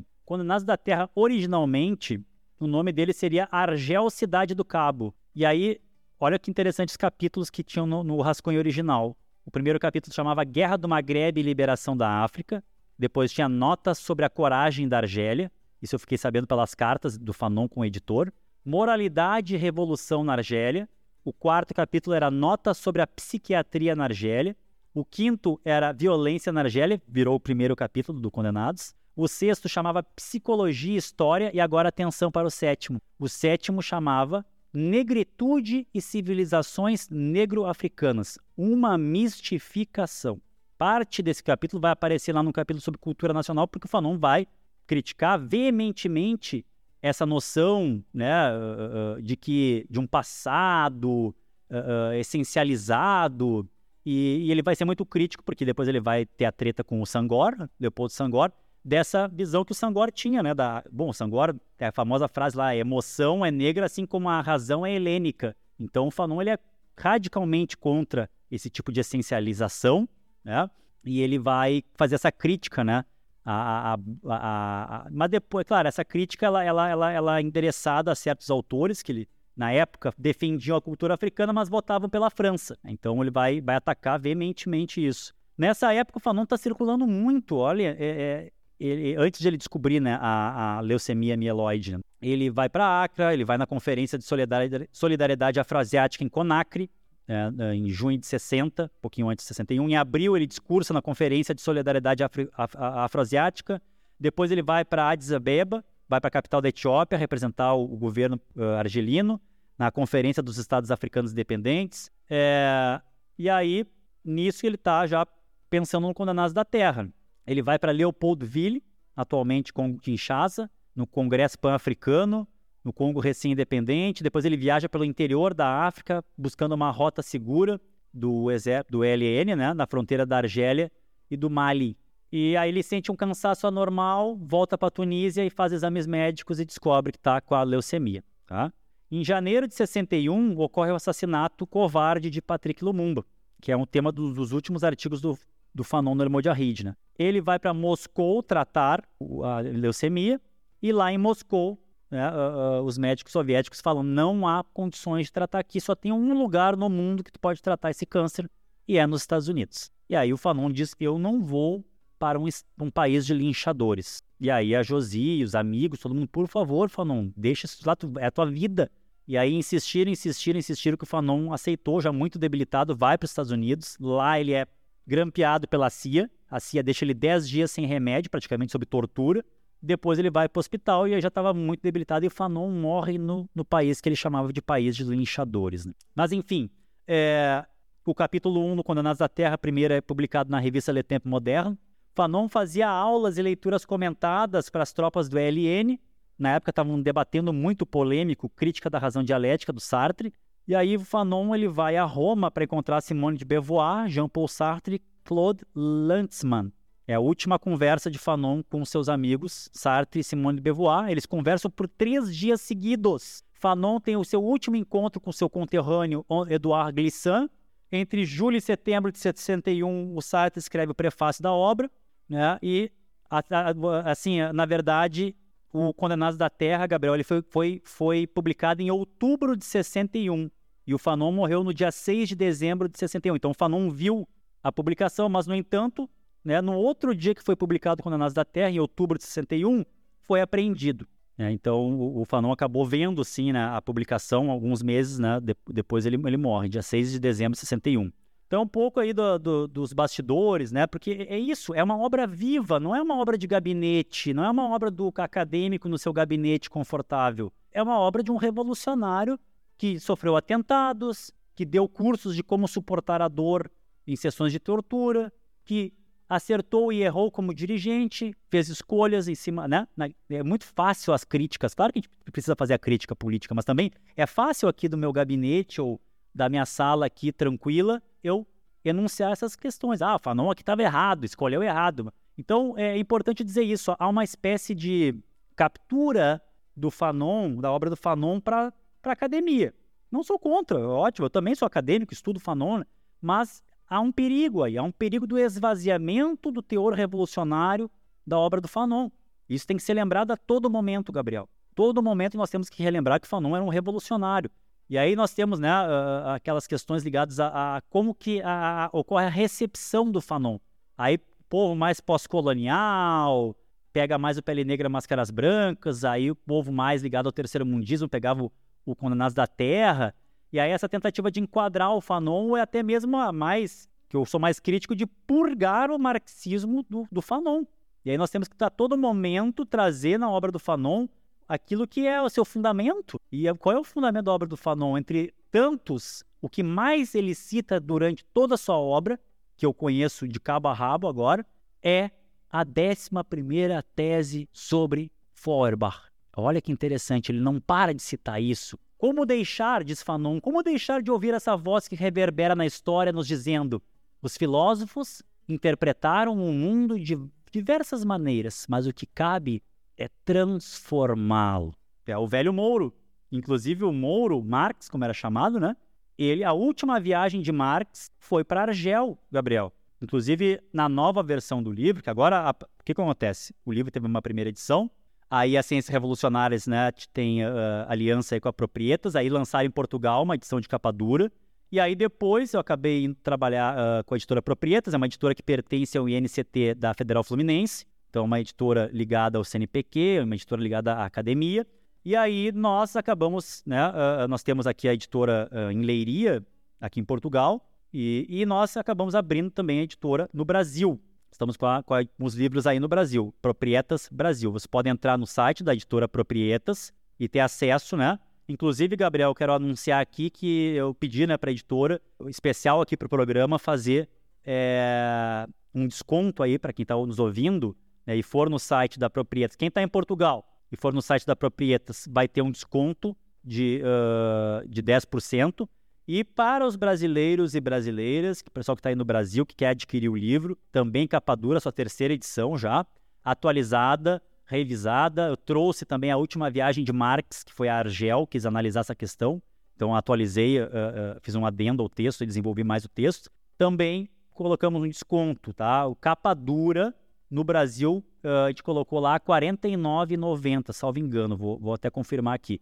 Mas enfim, eu pedi para o pessoal fazerem um preço aí da, da diferenciado para quem estiver ouvindo o, o, o podcast, OntoCast, então ter acesso à obra, Gabriel. Vocês estão vendo aí a vantagem de ouvir o podcast, né? Já fica sabendo dessas oportunidades especiais aí. Essa coisa do Marx ter feito a sua última viagem para a Argélia é bem interessante, porque quem não sabe, final da vida o Marx estava muito adoentado teve duas coisas em especial assim que foram uns eventos fatais assim para o Marx, que foi tanto a perda da esposa quanto a perda também da filha dele, morreu um ano depois da mãe. Foram coisas assim que debilitaram muito a saúde do Marx. Mas é muito interessante que a última viagem que o Marx tenha feito tenha sido justamente para a Argélia, né? Que acabou sendo esse catalisador aí da revolução na África. Agora, uma coisa que eu queria falar antes de ir para a última questão, viu, Walter? Que é a importância que as mulheres tiveram para garantir que a gente tivesse acesso a essas obras. Você falou aí do fato de que a Josefine datilografou as obras do Fanon porque ele não sabia datilografar e a letra dele era um garrão. E é interessante quanto isso é parecido com a relação que tinha entre as obras do Marx e a importância que a Geni teve, porque só ela que conseguia entender ela, a governanta, né, e o Engels que conseguia entender os garranchos do Marx, que ela também foi importantíssima para conseguir recuperar as obras dele, né, de conseguir traduzir o que o Marx escrevia e é muito interessante ver que tinha uma história muito parecida assim em relação ao Fanon e à companheira dele. Mas fica aí para vocês verem a, a importância que as mulheres tiveram, né, por trás desses bastidores que na verdade as pessoas não têm nem ideia do quão importante elas foram para a gente ter acesso a essas obras hoje. Mas então, por fim, Walter, eu queria que você falasse para a gente sobre o resultado final,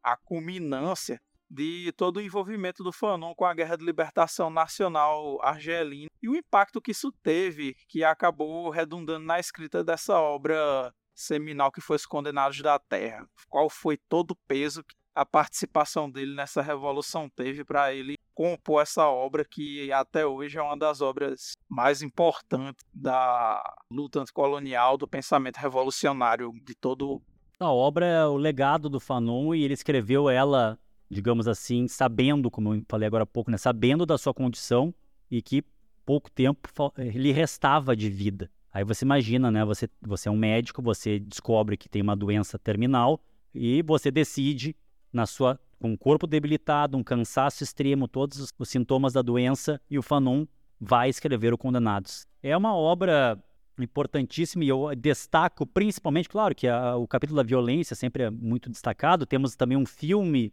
que eu indico, Concerning Violence. É um filme que é narrado pela rapper né, e militante Lauryn Hill, que vai lendo trechos do Fanon sob imagens da guerra colonial, principalmente a guerra colonial uh, uh, dos portugueses, né, da, em Angola, Moçambique, Guiné, Cabo Verde. E, então é, é um filme, claro, já digo o seguinte, né, o filme é muito violento, o filme já dou um alerta aqui, né? Tem que estar tá forte para ver esse filme, que as imagens são de extrema violência, mutilação infantil, enfim, né? Uh, terrível, é terrível. Então tem que estar tá forte para ver o filme. O filme é importante, mas derruba. Então, para quem for ver o Concerning Violence, né, depois tem na internet, tem, é fácil de acessar, uh, vocês podem ver. Então, é, essa obra ela é uma obra que nos traz uma análise da violência, desde a época do Engels, que o Engels tentou analisar a questão da violência, foi, foi fez a sua análise. O Fanon, inclusive, vai ter, uh, vai usar os textos do Engels, mas também vai, vai discutir, assim, digamos, vai criticar algumas questões. Né? Porque era difícil para a guerrilha é, ovacionar a tese de que quem tinha as, as forças produtivas mais desenvolvidas ganharia a guerra. Então aí entra a questão da guerrilha, do know-how da guerrilha, da guerra de guerrilha. E o Fanon vai dizer, não, mas só um pouquinho, né? Não é, não é assim. Se a, gente, se a gente acreditar nisso, a gente não vai ganhar do exército francês. Né? Então tem um, um debate muito interessante sobre o papel da violência, a famosa parteira da história, segundo Engels, entre Fanon e os textos do Engels. Depois tem o Sorel, ok, o Sorel tem algumas questões, mas o Sorel a gente sabe no que descambou, né, a sua teoria. Mas, enfim, o Fanon é, é, é depois do Engels, é o primeiro a, a, entrar nessa questão da violência. E não é só um teórico do gabinete, é um homem que combateu o nazismo, que combateu o colonialismo na, na guerra, na trincheira sofreu atentados. Então, a sua percepção, a sua compreensão do fenômeno da violência vem também dessa sua experiência, não só dos estudos, das leituras. Então, nós temos é, é o que? Nós temos nessa obra né, que Fanon nos deixa morrendo em 61 e a obra continua né, até hoje como um dos libelos mais importantes anticoloniais e, e da, da defesa do terceiro, chamado terceiro mundismo, não está mais tão em voga essa palavra, né? Terceiro mundismo, mas ele, ele teve essa, essa grande influência, não só no terceiro mundismo, mas também em movimentos como os Panteras Negras nos Estados Unidos, não só em organizações diretamente ligadas à ação revolucionária, mas também a teorias importantes. Freire, Paulo Freire é influenciado por Fanon, Glauber Rocha tem influência fanoniana no seu cinema novo. Nós temos a recepção de Fanon por intelectuais brasileiros e brasileiras. Então é, é, é, esse legado que a obra nos deixa, um pensamento vivo, um pensamento que continua atual e que nos permite, através do diálogo com esse pensamento vivo, esse pensamento vida fanoniano, nos permite não só compreender aspectos daquele momento histórico, como também o, pró o nosso próprio. Não é à toa que a gente está aí, eu, Davidson, Davidson Faustino, nós estamos propondo essa crítica hacker fanoniana, aproximar a teoria da descolonização da tecnologia em Fanon do hackativismo. Já viemos em outros programas aqui falar sobre, sobre o colonialismo digital. Então, é, o Fanon está muito atual no fenômeno da violência, da, da xenofobia racializada, da dinâmica de classe, das questões de organização, do espontaneísmo, da organização revolucionária, dos distúrbios e patologias ligados à violência que Fanon analisa, sobre a cultura nacional, sobre a cultura, porque o Fanon ele, ele é muito crítico, né, da, da questão assim da ele, bom, o Fanon ele vai dizer que ele acha muito estranho falar em um povo negro, que é até um povo africano, porque ele vai dizer o seguinte, olha, existe tanta diferença entre um senegalês e um martiniquense como que entre um carioca e um madrilenho. Quer dizer, ele diz o seguinte: o que aproxima os negros, sujeito negro, é a experiência do racismo. E nesses congressos, tanto o congresso em Paris como o congresso em Roma, o congresso dos artistas e escritores negros, Fanon vai ser a voz que, digamos assim, está totalmente dissonante. Porque ali, naquele momento, está toda a construção né, da, da negritude, que é importantíssima, que influencia Fanon, mas o Fanon, já desde o primeiro congresso em Paris, já está destoando e aí ele vai trabalhar com a questão da cultura nacional. Vejam vocês, ele critica certas questões do nacionalismo, mas ele não deixa de ver que a cultura tem, sim, esse aporte nacional. Então é, é muito interessante buscar em Fanon essas discussões sobre cultura nacional. Olha, é, esse livro é, é, incrível. Tem partes que às vezes eu já li ele tantas vezes, né? cada leitura ele me suscita algo novo. A última vez que eu li, eu fiquei muito interessado que o Fanon fala dos griots, os contadores de história argelinos. Diz que os franceses, os colonialistas, estavam perseguindo os contadores porque os contadores estavam contando histórias da derrota francesa na guerra. então, quer dizer, o Fanon ele vai, ele desde o Pele Negra ele tem essa essa habilidade, esse talento, essa essa essa possibilidade de escrever de um modo poético, que ele tem muita muita influência do Césaire na sua escrita, não só na, na questão teórica e na questão uh, das ideias, mas também na própria estilística. E parece que às vezes o texto do Fanon ele comunica além da, da, da, racionalidade, né? O Fanon ele trabalha muito a questão dos sons, ele tem essa influência da psicanálise também, e, e, claro que ele faz críticas, né, ao Freud, ao Lacan, mas ele também dialoga muito com esse campo. Mas uma coisa é importante dizer aqui no e já me despedindo, já pedindo, assim, dizendo para vocês do OntoCast, muito obrigado, Gabriel, por me receber aqui mais uma vez. Né? Fiquei muito feliz com essa nossa conversa e agradecendo vocês, agradecendo aos ouvintes que nos acompanharam aqui já mais de duas horas aqui, né, falando sobre esse importante processo revolucionário e a atuação do Fanon como protagonista na Revolução Argelina. Mas é esse legado que nós temos que buscar, esse Fanon revolucionário, que esse aí não adianta, a academia não consegue digerir. É, geralmente o que tentam é, é, é esvaziar o conteúdo revolucionário da obra do Fanon para torná-la mais degustável às prateleiras do capitalismo e aos gostos acadêmicos em voga. Né? E, então, nós temos que defender esse legado, esse legado do Fanon revolucionário, do Fanon que escreveu suas obras e seus artigos sendo perseguido na clandestinidade e depois em Tunis. Esse Fanon que circulou por toda a África. E ali ele circulou as ideias, ele, ele aprendeu, ele ensinou, ele foi influenciado e influenciou. E é aquela frase, né? Ó corpo, faça de mim uma pessoa, um ser humano, um homem que sempre questione, que está lá no Pele Negra Máscaras Brancas, né? E no final, para acabar mesmo aqui, o Fanon diz, né? Temos que criar o um novo. Fanon retoma o 18 Brumário. Justo quando os revolucionários têm que criar o novo, nós nos atrelamos ao passado. Tá, tá lá o, o, velho Moro dizendo no o Marx dizendo no 18 Brumário, no início famoso início do 18 Brumário. Fanon retoma isso Queremos criar uma terceira Europa? Olha, os Estados Unidos já fez isso e criou uma super Europa, piorando todas as suas taras e, e problemas, como eles chamavam um país de linchadores. E aí, o que acontece? Fanon diz: retesemos nossos músculos e cérebros para criar o novo, não uma nova Europa. Os europeus prometeram, né? O humanismo, a liberdade, a igualdade, a fraternidade e nos deram o colonialismo. O colonialismo, o escravismo colonial, o racismo colonial, depois o racismo pseudocientífico, são as fraturas da chamada modernidade e é a origem do capitalismo. A acumulação primitiva de capital se dá sim por, por a questão do colonialismo. Então Fanon deixa essa ideia, né? Deveremos imitar, mimetizar a Europa mais uma vez ou vamos criar nós um novo humanismo? Vamos criar nós através da luta dos colonizados. É possível criar, aí vem a pessoa da, da, da identidade aí, né? Identidade e diferença. Fanon diz isso. Primeiro, né? Se cria uma identidade argelina, mas essa identidade, como você falou, Gabriel, ela é internacionalista. Ela se comunica com os povos, ela aprende com os povos e ensina. É algo mútuo. Então o Fanon ele não, ele não joga no lixo da história esse, esse humanismo. Agora o que ele critica é, é essa falsa universalidade vendida pelo humanismo burguês. Fanon nos, tra nos traz uma dialética de classe e raça. E é isso que eu vejo é, que Fanon contribuiu muito para o processo revolucionário na África.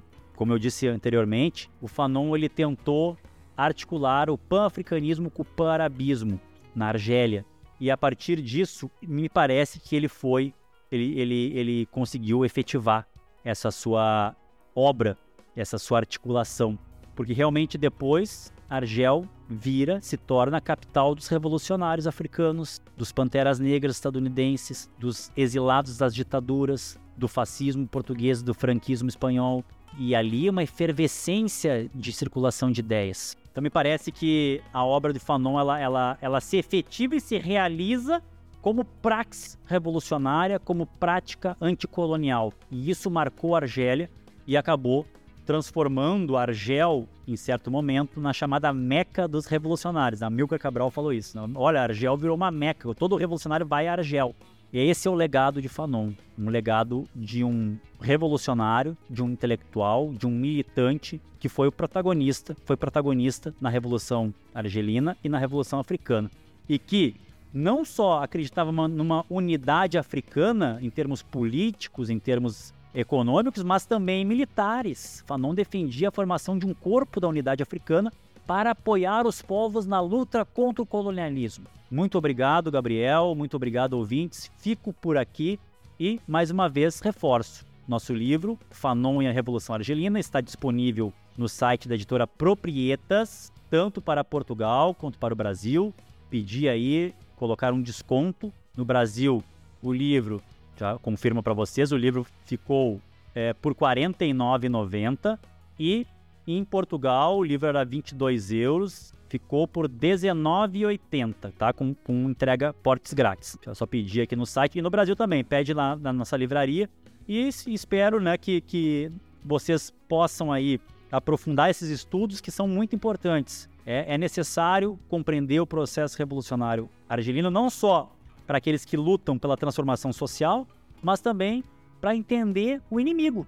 Eu tenho batido muito nisso, Gabriel. Nós gostamos muito de estudar as revoluções, mas também deveríamos nos deter na contra-revolução, compreender o inimigo, compreender as suas armas, compreender o modo, a arquitetura do inimigo em termos de estratégia e tática. É necessário estudar a contra-revolução e a contra-insurgência. Muito obrigado. A gente que agradece e acho que esse trabalho que você fez é de extrema importância, como eu tinha comentado contigo no privado, que eu achei um trabalho extremamente rigoroso, todo o esforço intelectual que você fez de catalogar, ir atrás e estar tá abraçando um conteúdo que está num idioma que é dificílimo acesso para a gente aqui no Brasil. Claro que você teve que fazer aportes em outros idiomas que não o árabe, porque é, é um idioma extremamente difícil da gente aprender, mas que foi um trabalho assim extremamente importante e impressionante assim para mim. Já que você citou intelectuais africanos, tem uma coisa que o Fanon fala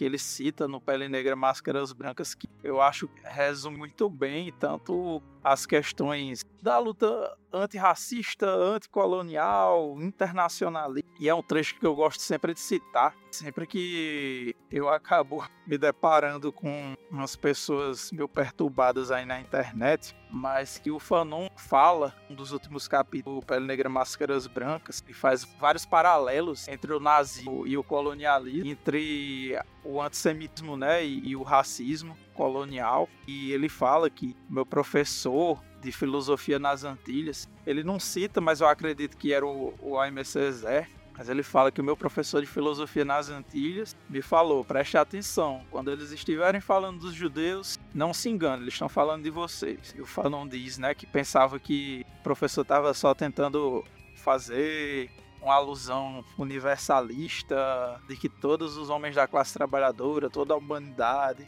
tem que se irmanar, independente dessas rusgas racistas e tudo mais. Mas ele fala: não, no fim eu entendi que o que ele quis dizer é que todo antissemita é, com certeza, ele usa o termo negrófobo, né? Um racista contra pessoas negras. E eu sempre levo comigo essa citação. Não existe racismo parcial, né? Todo racista ele com certeza odeia tudo que não for branco. Eu levo sempre comigo isso. E também ia, ia comentar, né, o documentário que você citou, Concerning Violence, né, sobre a violência. Se eu não me engano, ele está disponível completo no Facebook, mas vocês conseguem achar também no caminho virado da internet. Torrent, eu já consegui baixar ele por lá também. Mas eu utilizei esse documentário no curso que eu ministrei sobre os condenados da Terra, sobre a questão da violência nos condenados da Terra. Então, reitero a recomendação que você fez. Vão assistir o Concerning Violence, que é um documentário que vale muito a pena. Então, bom,